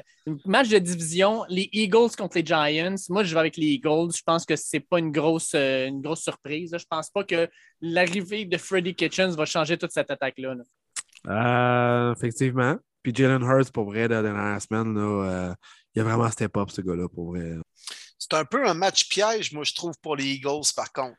Euh, les Giants, c'est pas un gros char, mais c'est le genre de club où euh, il y a quand même une historique entre les deux équipes. On s'aime pas beaucoup. Euh, je pense que les Eagles doivent être considérés comme les favoris. Ils ont une meilleure équipe présentement que les Giants. Euh, je pense que c'est euh, un euphémisme de le dire, mais il euh, ne faut juste pas qu'ils tombent dans le piège de penser qu'ils sont déjà arrivés et ça va être un match facile. C'est jamais facile les matchs de division. Je vais aller avec les Eagles, mais il ne faut juste pas qu'ils s'enflent la tête et qu'ils pensent qu'ils sont déjà arrivés. Panthers contre les Dolphins à Miami, deux équipes qui vont dans des directions opposées. Moi, les boys, je vais avec les Dolphins. Je pense que les Dolphins vont gagner ce match-là, se mettre à 5-7, puis après ça, avec les Giants et les Jets, s'approcher du 500. Hein? Ben, moi aussi, je vais avec les Dolphins. Ça joue bien défensivement. Je sais que Caroline a une bonne défensive. Euh, Cam Newton, tout ça, mais non, j'y crois pas bien, bien à cette offensive-là encore. Euh, faut que Tua continue à bien jouer, un petit peu plus que la semaine passée. Euh, utilisez plus Jalen Waddle aussi. Je l'adore. Deuxième meilleur receveur recru cette année après Jamar Chase. Mais il lance toujours des petits slants de 3-4 verges. Je suis tanné de voir ça. Il est capable d'aller chercher des gros jeux. Tu t'en souviens, Dave, du côté de Bama, les yards after catch étaient incroyables, Waddle. Honnêtement, let's go. Arrêtez d'être conservateur puis exploitez-les. J'adore ce jeune receveur-là. je pense que ça pourrait être sa, rencontre justement qui va surprendre la défensive des Panthers pour aller dans les zones profondes. Les boys ont poursuivi la belle séquence de victoire des Dauphins. J'y vais avec la famille et depuis que Alain Poupard est passé sur notre podcast, comme tu le disais tantôt, Dave, eh bien, les Dolphins n'ont pas perdu. Puis la séquence va se poursuivre. Euh, et mon choix s'explique par trois mots, c'est-à-dire fuck Cam Newton. T'aimes pas ses chapeaux? Ah, ses chapeaux, sa serviette de Gatorade, l'être humain qu'il est, la façon qu'il parle, la façon qu'il bouge, la façon qu'il gesticule. Pour... La liste est assez longue, je te dirais. Étais-tu avec Cam Newton comme moi avec Cliff Kingsbury? Parce que, tu sais, Cam Newton, il a gagné un MVP, tout ça, tu sais. Il n'est pas mauvais, là, Cam. Non, non, moi je suis capable de reconnaître quand même le bon carrière qu'il a été, ce que toi tu n'es pas capable de faire. attends, là, regarde, ça, va revenir avec Cliff. On va pouvoir en reparler cette année, t'inquiète pas. OK. Ben, Mickey Gunn, Coach of the Year, j'espère au moins qu'à ce moment-là, tu vas l'honorer. Je sais pas, je serai peut-être pas là. Non, tu vas attendre Dave dire oui, mais. Oui, mais, il a engagé un bon coordonnateur défensif. les autres coachs se sont blessés, puis écoute. Euh, c'est ça, les défaites. C'est grâce à ses lunettes fumées. exact, exact. Hey, Titans contre Patriots, pas un mauvais match, euh, mais sincèrement, avec toutes les blessures des Titans, je trouve qu'encore une fois, on perd un peu de la beauté du match initial. Ouais, ouais moi aussi. Euh, ça aurait été tellement bon que les gars en santé. AJ Brain est très, très questionable ce match-là. Sans Derrick Henry, on le sait, les boys, euh, c'est pas facile de jouer contre les Pats à domicile année après année on pense que les trois, on va être d'accord, c'est les Pats qui vont gagner, mais ça, ça aurait été un match que j'aurais adoré avec tout le monde en santé. Oui, même chose ici. Ouais, je vois pas comment les Titans offensivement vont être capables de, traverser cette euh, vraiment excellente défensive par les temps qui courent. Euh, non, non, je vais avec vous, les boys, victoire des Pats. Mac Jones. Puis le dernier match à une heure, là, pas, pas mauvais après, après ce qu'on a vu là, lors du, du, Sunday Night Football. Les Steelers qui s'en vont jouer aux Bengals, c'est un match de division. Ça va être un match âprement disputé. Euh, vous voyez quoi dans ce match-là? Ben, c'est un match que je vais surveiller avec grand intérêt, je vous dirais, les gars. Là. Ben oui, toi, c'est sûr, tu n'as pas le choix. Gros match de division, honnêtement un des meilleurs matchs à 13 h euh, c'est toujours bon, ces deux-là. Hein? C'est physique, année après année. Oui, on oui, s'aime oui, pas, pas en tout. quand ah. Juju avait gelé, c'était Von Taste Perfect, un Monday night. C'était. c'est le match où euh, Shazier était tombé quasiment euh, ah, paraplégique ou paralysé. Là. Il n'a pas rejoué au football depuis ce temps-là. Ryan Shazier, qui était un excellent secondaire. Absolument, absolument. Fait qu'on a beaucoup, beaucoup de rivalité, on le sait, entre ces deux-là. Euh, dernière rencontre cette année, ça s'est passé à Pittsburgh. Ça a été une volée des Bengals. Euh, ah, je suis vraiment 50-50. Honnêtement, le gros match de division pense pas que ça va être un autre volet cette fois-ci. Je suis tenté d'aller du côté des Bengals. J'aime les jeunes, mais défensivement, j'ai encore beaucoup de questionnements. Steelers, ça se replace. Deontay Johnson est fatigant. Najee Harris aussi de plus en plus confiant. Là aussi, c'est les blessures. Hein. Si TJ Watt est encore absent, Minka Fitzpatrick, ça va beaucoup aider Joe Mixon. Je vais des Bengals, mais ils ne couvrent pas le 4.5. Moi, je vais par 3. Moi, je vais y aller avec euh, les Bengals aussi. Même si TJ Watt revient, il ne sera pas à 100% euh, la défensive des Steelers est trop amochée pour pouvoir euh, tenir avec T. Higgins, avec Joe Mixon. Je pense que les Bengals, un peu comme l'ont fait les Chargers, ont une attaque qui va être capable de prendre avantage de ça. Puis à l'inverse, je pense que la défensive des Bengals est meilleure que celle des Chargers, puis va être capable de contrôler un peu mieux le jeu. Fait que je vais avec les Bengals. Moi, je vais prendre les Steelers, les gars. Oh! Parce que les Bengals ne sont pas une équipe capable de jouer du toughness football la guerre des tranchées, puis du old school football, tandis que les Steelers vont gagner leur match de cette façon-là. Et les rencontres physiques que les Bengals ont eues depuis le début de la saison, la plupart du temps, ils ont eu de la misère, ils ont même perdu. Entre autres contre mes Browns, qui, tabarouette, euh, sont euh, pas supposés, euh, sont pas, performent pas à, la hauteur des attentes présentement. Fait que les Bengals, ils vont se faire brasser, puis ils aimeront pas ça. Eux, ils jouent du flashy football. Fait que je vais y aller pour la guerre des tranchées, le toughness, puis les Steelers vont gagner cette guerre-là. on est gâtés à 4 heures, les boys. Il y a trois super matchs en plus d'un excellent Sunday night. On commence avec les Chargers qui jouent à tes Broncos, Marty. Penses-tu que tes Broncos, à la sortie du bye week, vont être capables d'aller gagner un autre match puis faire 6-5? Euh, ça va être serré. C'est un très, très bon match. Euh, deux équipes également qui ne s'aiment pas trop. Grosse rivalité. Euh, la façon qu'Herbert joue, j'ai vraiment aimé le match que joué dimanche soir. Je pensais vraiment que les Chargers auraient perdu ce genre de rencontre-là. Je pense qu'on va jouer avec de plus en plus de confiance défensivement aussi. Joey Boza. Euh, beaucoup de questionnements du côté de l'offensive des Broncos, on le sait, surtout au poste de carrière. Je pense que ça va être serré. Pas facile de jouer à Denver, mais Broncos, ça va pas tellement bien à domicile non plus depuis quelques temps. J'y vais malheureusement de victoire des Chargers, mais ça va être très serré pour moi par trois. Ah, ah, ah. Come on! Moi, je vais ah. avec tes Broncos. Pour les mêmes raisons. Les Chargers perdent leur match sur la route où ils gagnent de façon très serrée. Ils sont moins confortables, on est moins capable d'établir le jeu aérien, on affronte une grosse tertiaire. Si on est capable au moins, Marty, offensivement, de marquer moindrement de points, là, un genre d'au moins quoi, 25 pour gagner, on s'entend là? C'est beaucoup demandé. Je pense que les Broncos peuvent surprendre, moi. Let's go! Ils m'ont tellement déçu. Ils m'ont tellement déçu contre les Eagles, Will. Oui, mais tu te rends compte que les Eagles, c'est une bonne équipe de foot, finalement. Là, tu comprends? C'est ça qui me fait peur, qu'on considère les Eagles comme une bonne équipe. mais là, arrête. Là. Ils viennent de sacrer une volée au Saints aussi. Là. Ouais, les... Euh, les boys, euh, ça va être la première game de Teddy Bridgewater depuis qu'il a décidé de ne pas tacler Darius Slay qui ramenait oh un fumble. Est-ce que tu penses qu'à première série, les gars de la ligne vont faire comme Ah ouais, tu veux faire ça, mon homme? Moi, je vais oublier de bloquer mon gars. Un petit blindside derrière, c'est Drew Lock qui embarque. Non, non, non, non, je pense pas, mais c'est sûr que j'aurais vraiment aimé savoir son speech parce qu'il fallait vraiment qu'il parle à, son équipe. C'est drôle, la semaine passée, durant le bye week des Broncos, euh, justement, on a vu des corps qui se sont donnés, qui se sont fait plaquer. Le tree Tara Taylor qui a sauté, qui s'est fait ramasser. Puis c'est drôle, plein de monde taguait Teddy Bridgewater en voulant dire euh, tu voulais protéger ta carrière, tu sais, genre, tu peux pas, tu peux pas. T'es pas. Euh, t'es pas Pat Mahomes, c'est pas Aaron Rodgers, t'es Teddy Bridgewater, ça te prend un job à chaque année, tu peux pas te permettre ça. Ça, pour vrai, ça m'a tellement déçu. Mais tu sais, je pense pas. Je pense que les gars se sont parlé, ils ont tourné la page, puis on n'en parle plus dimanche. On va essayer de gagner la rencontre, mais. Non, il n'y aura pas de, de Willie Beeman, comme dans Any Given Sunday, là, où les O-line n'ont pas bloqué parce qu'ils les avaient garochés en dessous de l'autobus. Exact. Non, il n'y en aura pas de ça. Mais je vais quand même avec les Chargers, moi, en passant. ah, lâchez-moi les batteries chargées, là. Let's go, les chevaux. Let's go, Marty. Ah ouais, là. Eh, ben, Seigneur, on je, est... je suis sûr de mon côté, je pas à peu près. J'ai rien à dire. On va voir, écoute. Tu veux pas jinxer ton équipe, je comprends ça. Bon, je vais être le seul qui va avoir raison la semaine prochaine. On verra bien après ça, les boys, euh, deux matchs hallucinants. Les Rams qui s'en vont jouer à Green Bay contre les Packers, McVay contre la Fleur. Moi, les boys, je vous le dis tout de suite, j'y vais avec les Packers. Matthew Stafford, il n'a pas l'air d'un gars qui est bien. Euh, dans les derniers matchs, ce n'est pas le même Matthew Stafford qu'on a vu en début de saison.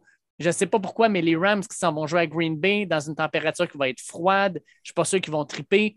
Euh, moi, je vais avec les Packers. Ouais, mais en même temps, Matthew Stafford connaît très, très bien le Lambeau Field. C'est pas la première fois qu'il va avoir joué là dans sa carrière. Deux... Une équipe, par exemple, c'est pas la même affaire. Non, effectivement. Mais moi, je vais aller avec les Rams. Je pense pas qu'ils vont connaître trois défaites de suite. Euh, là, on a perdu deux fois. On a eu notre bye week. On a eu le temps de replacer quelques petites choses, de soigner quelques petits bobos également. Ça va être serré, ça va être bon. Dans un match, peut-être moins de points marqués que bien des gens l'anticipent, mais je vois quand même une grosse guerre défensive. Puis je sais pas. Je pense que les Rams vont pas connaître un- une troisième défaite de suite. Fait que je vais avec Los Angeles. Moi aussi, les Rams, je pense que leur bye week est arrivé exactement au bon moment. On a rechargé les batteries du côté des Rams. Euh, tu l'as bien dit, je voulais en parler. Stafford connaît très bien la façon de jouer au Lambeau. Euh, il annonce quand même pas de neige ou quoi que du genre. Euh, puis je pense que les joueurs défensifs vont vraiment step up. J'ai très, très hâte de voir Jalen Ramsey contre Davante Adams. Ça va être un spectacle. Euh, L'autre Wow. point, c'est que la ligne offensive des Packers est très amochée. On vient de perdre euh, Egdon euh, Jenkins, Ouais. qui remplaçait du côté left tackle, qui peut être left guard, qui peut être centre, qui est très, très polyvalent, fini pour l'année. Euh, ne sera pas de cette rencontre-là en plus. Je pense que ça va être un festin pour Aaron Donald. Rogers va être assez tanné. Euh, la ligne défensive, euh, j'ai hâte de voir Von Miller aussi. euh, va manger la ligne offensive des Packers. Pour moi, c'est là l'élément clé de cette rencontre-là et de la victoire des Rams. Très bon point. Je garde quand même mon choix, mais bon point. Puis dernier match à 4 heures, un autre excellent match, les Vikings qui rendent visite aux 49ers de San Francisco. Puis dans ce game-là, bon, les boys, ça. ouais, ça, je trouve ça J'adore, excellent. j'adore. C'est Très bon, sous-estimé ça. comme match. Deux équipes Ouais. à 5-5. Puis euh, Ouais. je vais y aller avec les 49ers. J'ai- J'aime beaucoup ce que je vois des Vikings, mais les 49ers, là, c'est le genre d'équipe qui va juste prendre le ballon puis qui va faire des drives de 7-8 minutes, courir de façon intelligente avec le ballon, garder le ballon hors des mains de Cousin, de Jefferson, de Thielen et de Cook. Puis c'est une équipe qui va prendre avantage d'une défensive des Vikings où les, il y, a- y y bien des pièces qui sont manquantes. Fait que je vais avec les 49ers. Ça me brise le cœur parce que j'aimerais ça que les Vikings gagnent ce match-là. Mais je pense que les, Fi- les 49ers gagnent ça. Là, ça Les- me brise le cœur. Relax, là. C'est quoi? ça? T'as-tu ton cousin qui joue dans l'équipe, là? C'est quoi, là? Non, Non, non. mais sa couleur préférée, c'est mauve. Là. C'est Ok, correct, c'est pour ça, là. Voyons, comme Oui, si, C'est correct. voyons, comme si on lui demandait de nous passer 5000 pièces, là. Ça me brise le cœur, là, mais je vais le faire quand même, là. Moi, j'écoute les Vikings en écoutant du Prince, Purple Rain. Pur- en- Ben Purple oui, ben oui, classique, Ben classique. Hey, moi, Dave, j'y vais exactement avec les mêmes points que tu as apportés, mais de l'autre côté. Moi, je vais avec les Mauves puis Vikings. Je pense que Dalvin Cook va contrôler cette rencontre-là, va être capable d'avoir au-dessus de 25 portées. Kirk Cousins, le play action. Justin Jefferson, je vois personne du côté de la tertiaire des Niners être capable de l'arrêter. J'adore ce jeune receveur-là qui fait que progresser. Même Davante le- Adams l'a dit la semaine passée. Jefferson me fait penser à un vétéran de 6 ans, puis il est juste à sa deuxième année. C'est incroyable ce qu'il est capable de faire sur le terrain. Euh, je ne vois pas euh, vraiment personne l'arrêter, encore une fois. Avec Adam Thielen aussi, qui est fatigant dans la zone payante. Euh, non, moi, je vais avec une victoire des Vikings. Moi, je vais avec les 49e parce que j'aime la façon qu'ils jouent présentement. Et puis, à l'image un peu de la description que je donnais entre les Bengals et les Steelers, les Niners jouent du old school foot où on frappe sur les special teams en défensive. Et puis, à un moment donné, les joueurs flashy, les Vikings, ils n'aimeront pas ça. Puis, ça va donner justement un petit edge de plus aux Niners. Alors, euh, la Toyota Corolla Deluxe, Jimmy Garoppolo va guider les Niners vers une troisième victoire de suite. C'est fou quand tu y penses, par exemple. Il y a deux ans de ça, Joe Burrow lançait à deux receveurs dans la NCAA qui sont déjà considérés, selon moi, dans les cinq meilleurs receveurs de la Ligue. Il y avait Justin Jefferson à gauche puis Jamar Chase à droite. Pas pour rien que ça a été considéré comme la meilleure équipe de l'histoire de la NCAA. Ça n'avait aucun sens le talent qu'il y avait dans cette équipe. Non, puis je les ai vus jouer, moi, à l'époque, les Tigers de LSU à bâton rouge contre Utah State et Jordan Love. Et à ce moment-là, à LSU, on nous mentionnait qu'il y avait peut-être deux ou trois choix de première ronde maximum dans l'équipe euh, avec Grendel Pitt et euh, Cleveland Chason, là, qui joue Ouais. maintenant avec les Jaguars. Puis finalement, ben, Joe Burrow est arrivé dans le décor, en plus des autres receveurs, de Clyde Edwards-Hiller, les O-line et compagnie. Fait que j'ai eu la chance de peut-être voir évoluer la, la meilleure équipe de l'histoire de la NCAA, Dave. Ouais, quand même fou, hein? Vraiment. Pas pire. Hey, à ce euh, moment-là, je savais pas qu'il y avait autant de first pick sur le terrain, moi, te le dire. Là. Euh, moi, je suis allé, les voir l'année d'avant à Gainesville. puis C'était la première année de Joe Burrow à LSU. Il y avait Devin White sur le terrain. Euh, Ça restait quand même une très bonne équipe. là. Les Hey, meilleures euh, saisons. Ouais. Le Sunday Night Football, mon Will, tes Browns de Cleveland rendent visite aux Ravens de Oh. Baltimore. C'est aussi un autre super match. Ça sera pas facile, hein, mon Will, ce match-là? Non, non, la saison se joue là, les boys. Ça se joue carrément. Sunday Night Football of NBC avec Al Michaels et Chris Collinsworth. Ça se joue là. Sérieusement, si les Browns. Oh, oui, carrément. Écoute, si les Browns gagnent, c'est 7-5 et les Ravens tombent à 7-4. Puis, euh, j'ai-tu besoin de vous démontrer ce, que, ce qui se produit si l'inverse arrive? Tu sais, 6-6 et les Ravens 8-3. là. Tu es pratiquement éliminé de la course. Euh, c'est un match sans lendemain.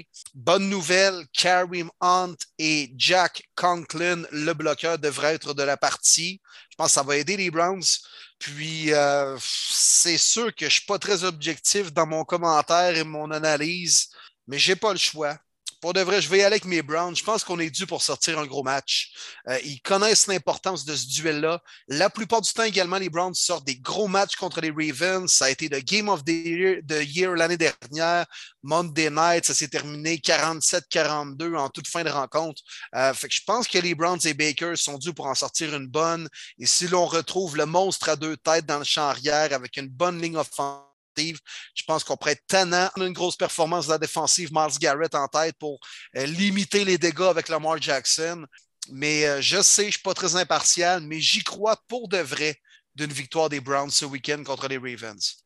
Ah, ça va être tough, mon Will. Je te souhaite de tout mon cœur. Il faut que Kareem Hunt soit de retour avec Nick Chubb. Ça serait vraiment très, très important parce qu'il faut contrôler le ballon. C'est vraiment l'équipe qui va mieux courir le ballon. On le sait, Baltimore sont capables de bien courir la semaine passée, même si c'était pas Lamar Jackson. Devante Freeman, ça a très bien été. Euh, je vais aller du côté des Ravens à domicile. Retour de Lamar Jackson. Euh, on le sait, c'est un match très important. Euh, du côté de Baltimore également, on veut battre cette équipe-là de notre, division- de notre division.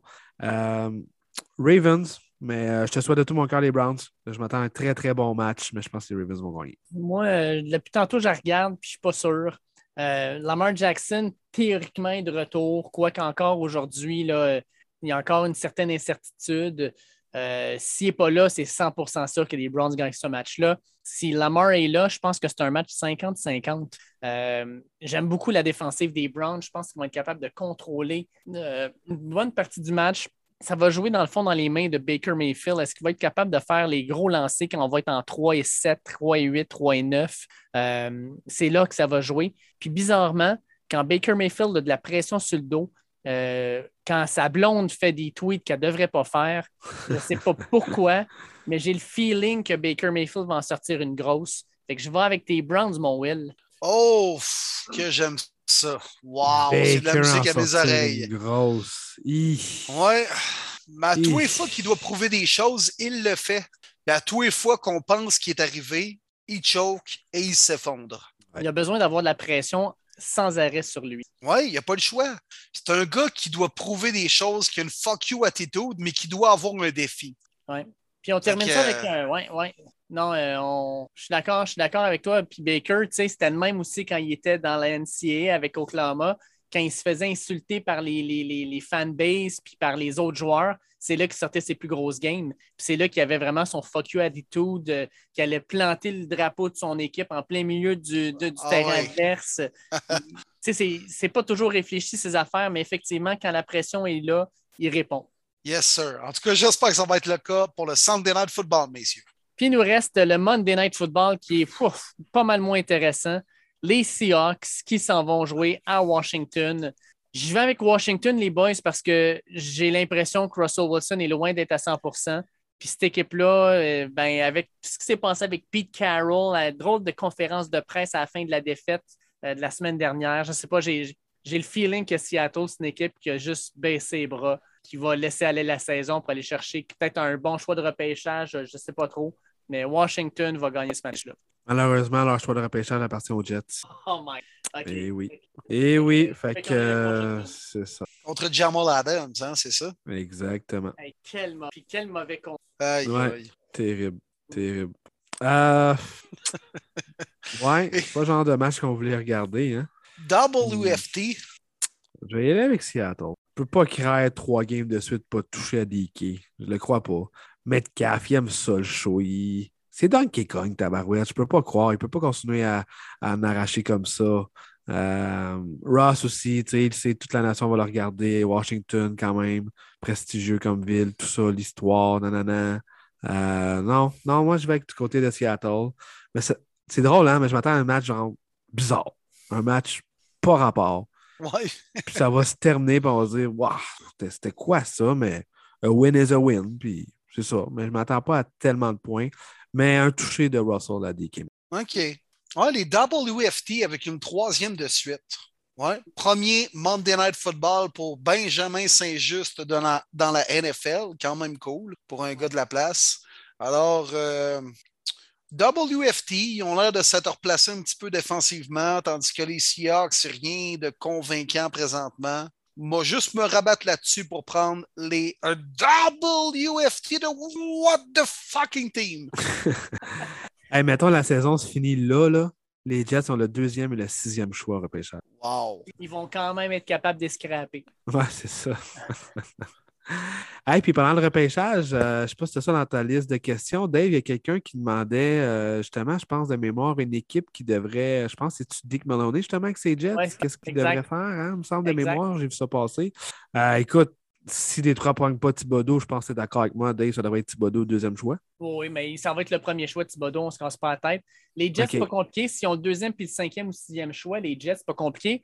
Tu prends les deux meilleurs joueurs disponibles. Ils ont des besoins partout. Viens pas me dire que les Jets vont faire comme Ouais, mais je suis pas sûr qu'on devrait prendre le meilleur joueur disponible. On a quand même de la. Non, non, non. Prenez les deux meilleurs athlètes disponibles, c'est ça qui va vous aider. OK. selon toi, vite, vite de même. Je sais qu'il reste beaucoup. Euh, il reste les, euh, euh, les, fameux balls, il reste le Scotting Combine, le East Shrine également. Il reste tellement de football, d'entrevues, tout ça. Rapidement comme ça, qui tu pourrais voir? Mettons, moi, si j'étais eux, probablement que dans les top 5 choix, j'irais chercher Derek Stingley, le cornerback de LSU. Depuis longtemps, on dit que ce gars-là, c'est probablement le meilleur demi de coin de ce repêchage-là. Fait Puis ils disent que, me semble, du côté de LSU, c'est le meilleur depuis Pat P, hein, je pense. Oui, exactement. Il est, hallucinant. Moi, si j'étais eux, je prendrais ça en partant. Puis tant qu'à prendre ça puis à se dire on va avoir une tertiaire qui a du bon sens, ben, tu vas chercher Kyle Hamilton, euh, le safety de Notre-Dame. Moi, si tu prends ces deux joueurs-là, tu as une tertiaire qui va être bonne pour les 10 à 15 prochaines années. Ouais. Wow. Wow. Sinon, ben, mais, c'est les Jets, les gars. Ils feront pas ça, c'est sûr et certain. non, je sais pas. Y a-t-il un fullback de disponible dans les trois premières rondes? Euh, on pourrait le prendre sixième. Excuse-moi mon Dick, là, mais euh, non, non, c'est ça. Ça reste les Jets. Oui, exact. En tout cas, mais c'est quand même particulier. Tu sais, cette année, on n'a pas une grosse année au niveau des corps arrière, mais je peux vous dire que dans deux ans, ça va être une cuvée exceptionnelle. CJ Stroud, le carrière d'Ohio State, qui a fait une clinique à Michigan State cette semaine, 49-0 à la demi, by the way, puis Michigan State était classé septième, euh, va probablement être finaliste pour l'Iceman, il est à sa première année. Puis de l'autre côté, Bryce Young, le carrière d'Alabama, lui aussi va être finaliste pour l'Iceman. Il est allé lancer cinq touchés contre Arkansas, qui est une équipe du, top 25. Fait qu'on a deux carrières à leur première année qui vont être finalistes pour l'Iceman. Ça va être deux carrières qu'on va suivre encore plusieurs années, je pense. Fait que ça, ça pourrait être des choix numéro un dans les prochains repêches. J'aime bien Bryce Young, pour vrai. Oui, il joue bien.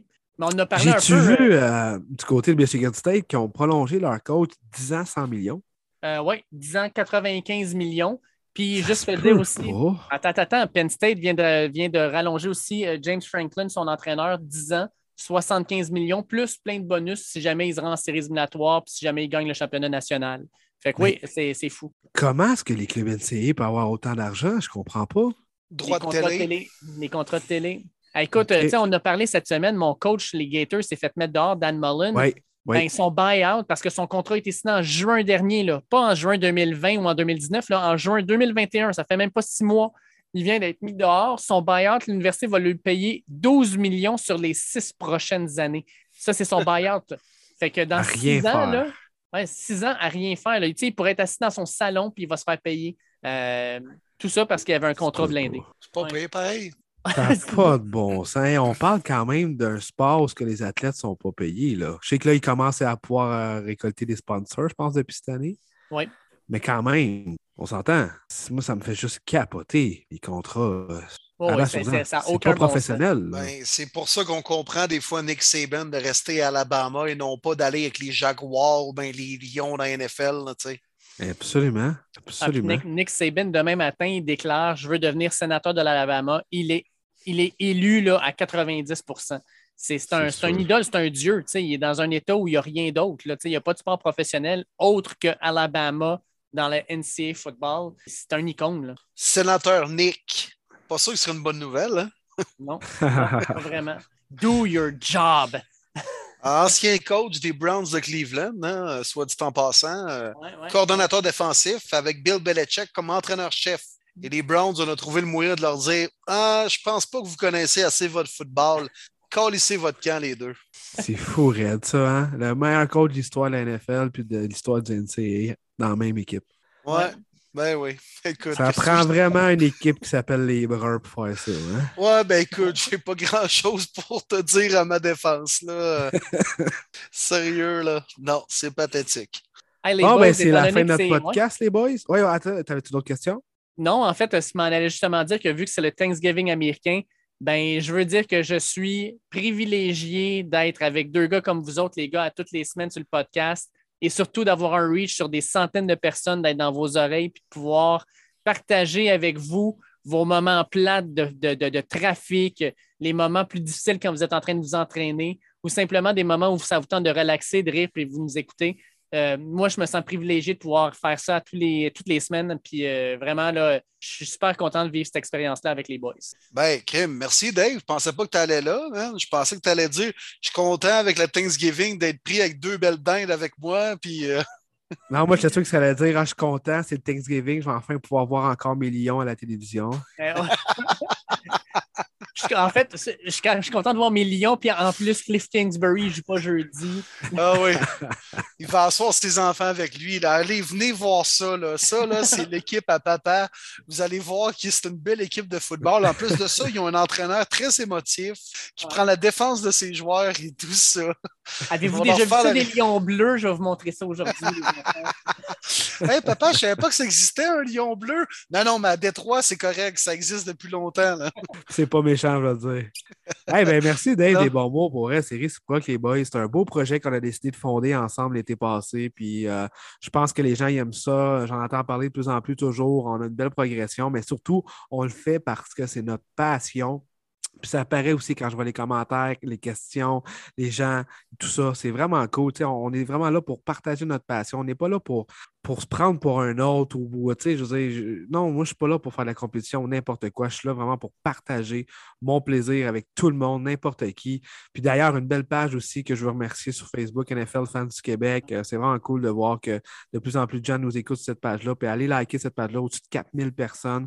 Euh, il y en a beaucoup euh, qui parlent de leur équipe préférée, de fantasy, de joueurs n'importe quoi, name it, tu peux échanger là-dessus. Fait que merci au chum Mathieu Labbé, gros gros fan des Cardinals, de aussi dans ce beau projet. Wow, ben bravo les gars, merci. Euh, c'est tout ce que j'ai à dire. J'ai rien à rajouter après vos, vos deux beaux, deux belles lancées. Bravo les gars, puis c'est un plaisir de faire ça beaucoup. Yes, hey, euh, bon Thanksgiving américain à tout le monde, bon football. Yes, bon Thanksgiving, profitez-en. Jeudi, trois, euh, trois rencontres. Essayez de finir à midi, de vous rendre à la maison. On peut laisser les kids à l'école encore un peu, la femme qui est au bureau. Faites des. Je fais le pas pantoute pour aller à la maison, c'est parfait. Puis après ça, tu fais un. Et tu t'installes, prends ta première petite bière à midi et demi. C'est parfait. On aime ça, le Thanksgiving américain. Peu importe le football qu'on a devant notre télévision, on est juste reconnaissant qu'on va pouvoir assister au plus beau sport au monde. Ouais, ben là, j'allais te dire, tu peux commencer quand même à 16h parce que le match à 12h30, tu peux le skipper quand même et rester à la job. Là, tu sais. tu commences avec les Raiders contre les Cowboys. Là, les Lions bleus, on va les laisser à Dave. là. Avec une bonne Budweiser. Là. Ouais, Une Bud Light. tu sais, pour faire Bud américain, Light. là, tu sais, pour vraiment faire américain. là. À midi et demi, c'est Bud Light bleu qui fait avec les lions. Oh, wow, c'est clairement pas une euh, Miller avec les Bears. Effectivement, drette ça, ça. Allez, boys, bonne semaine, bon football, puis on se rejase la semaine prochaine pour un nouveau podcast de premier yes. Soyez-y, mesdames, messieurs.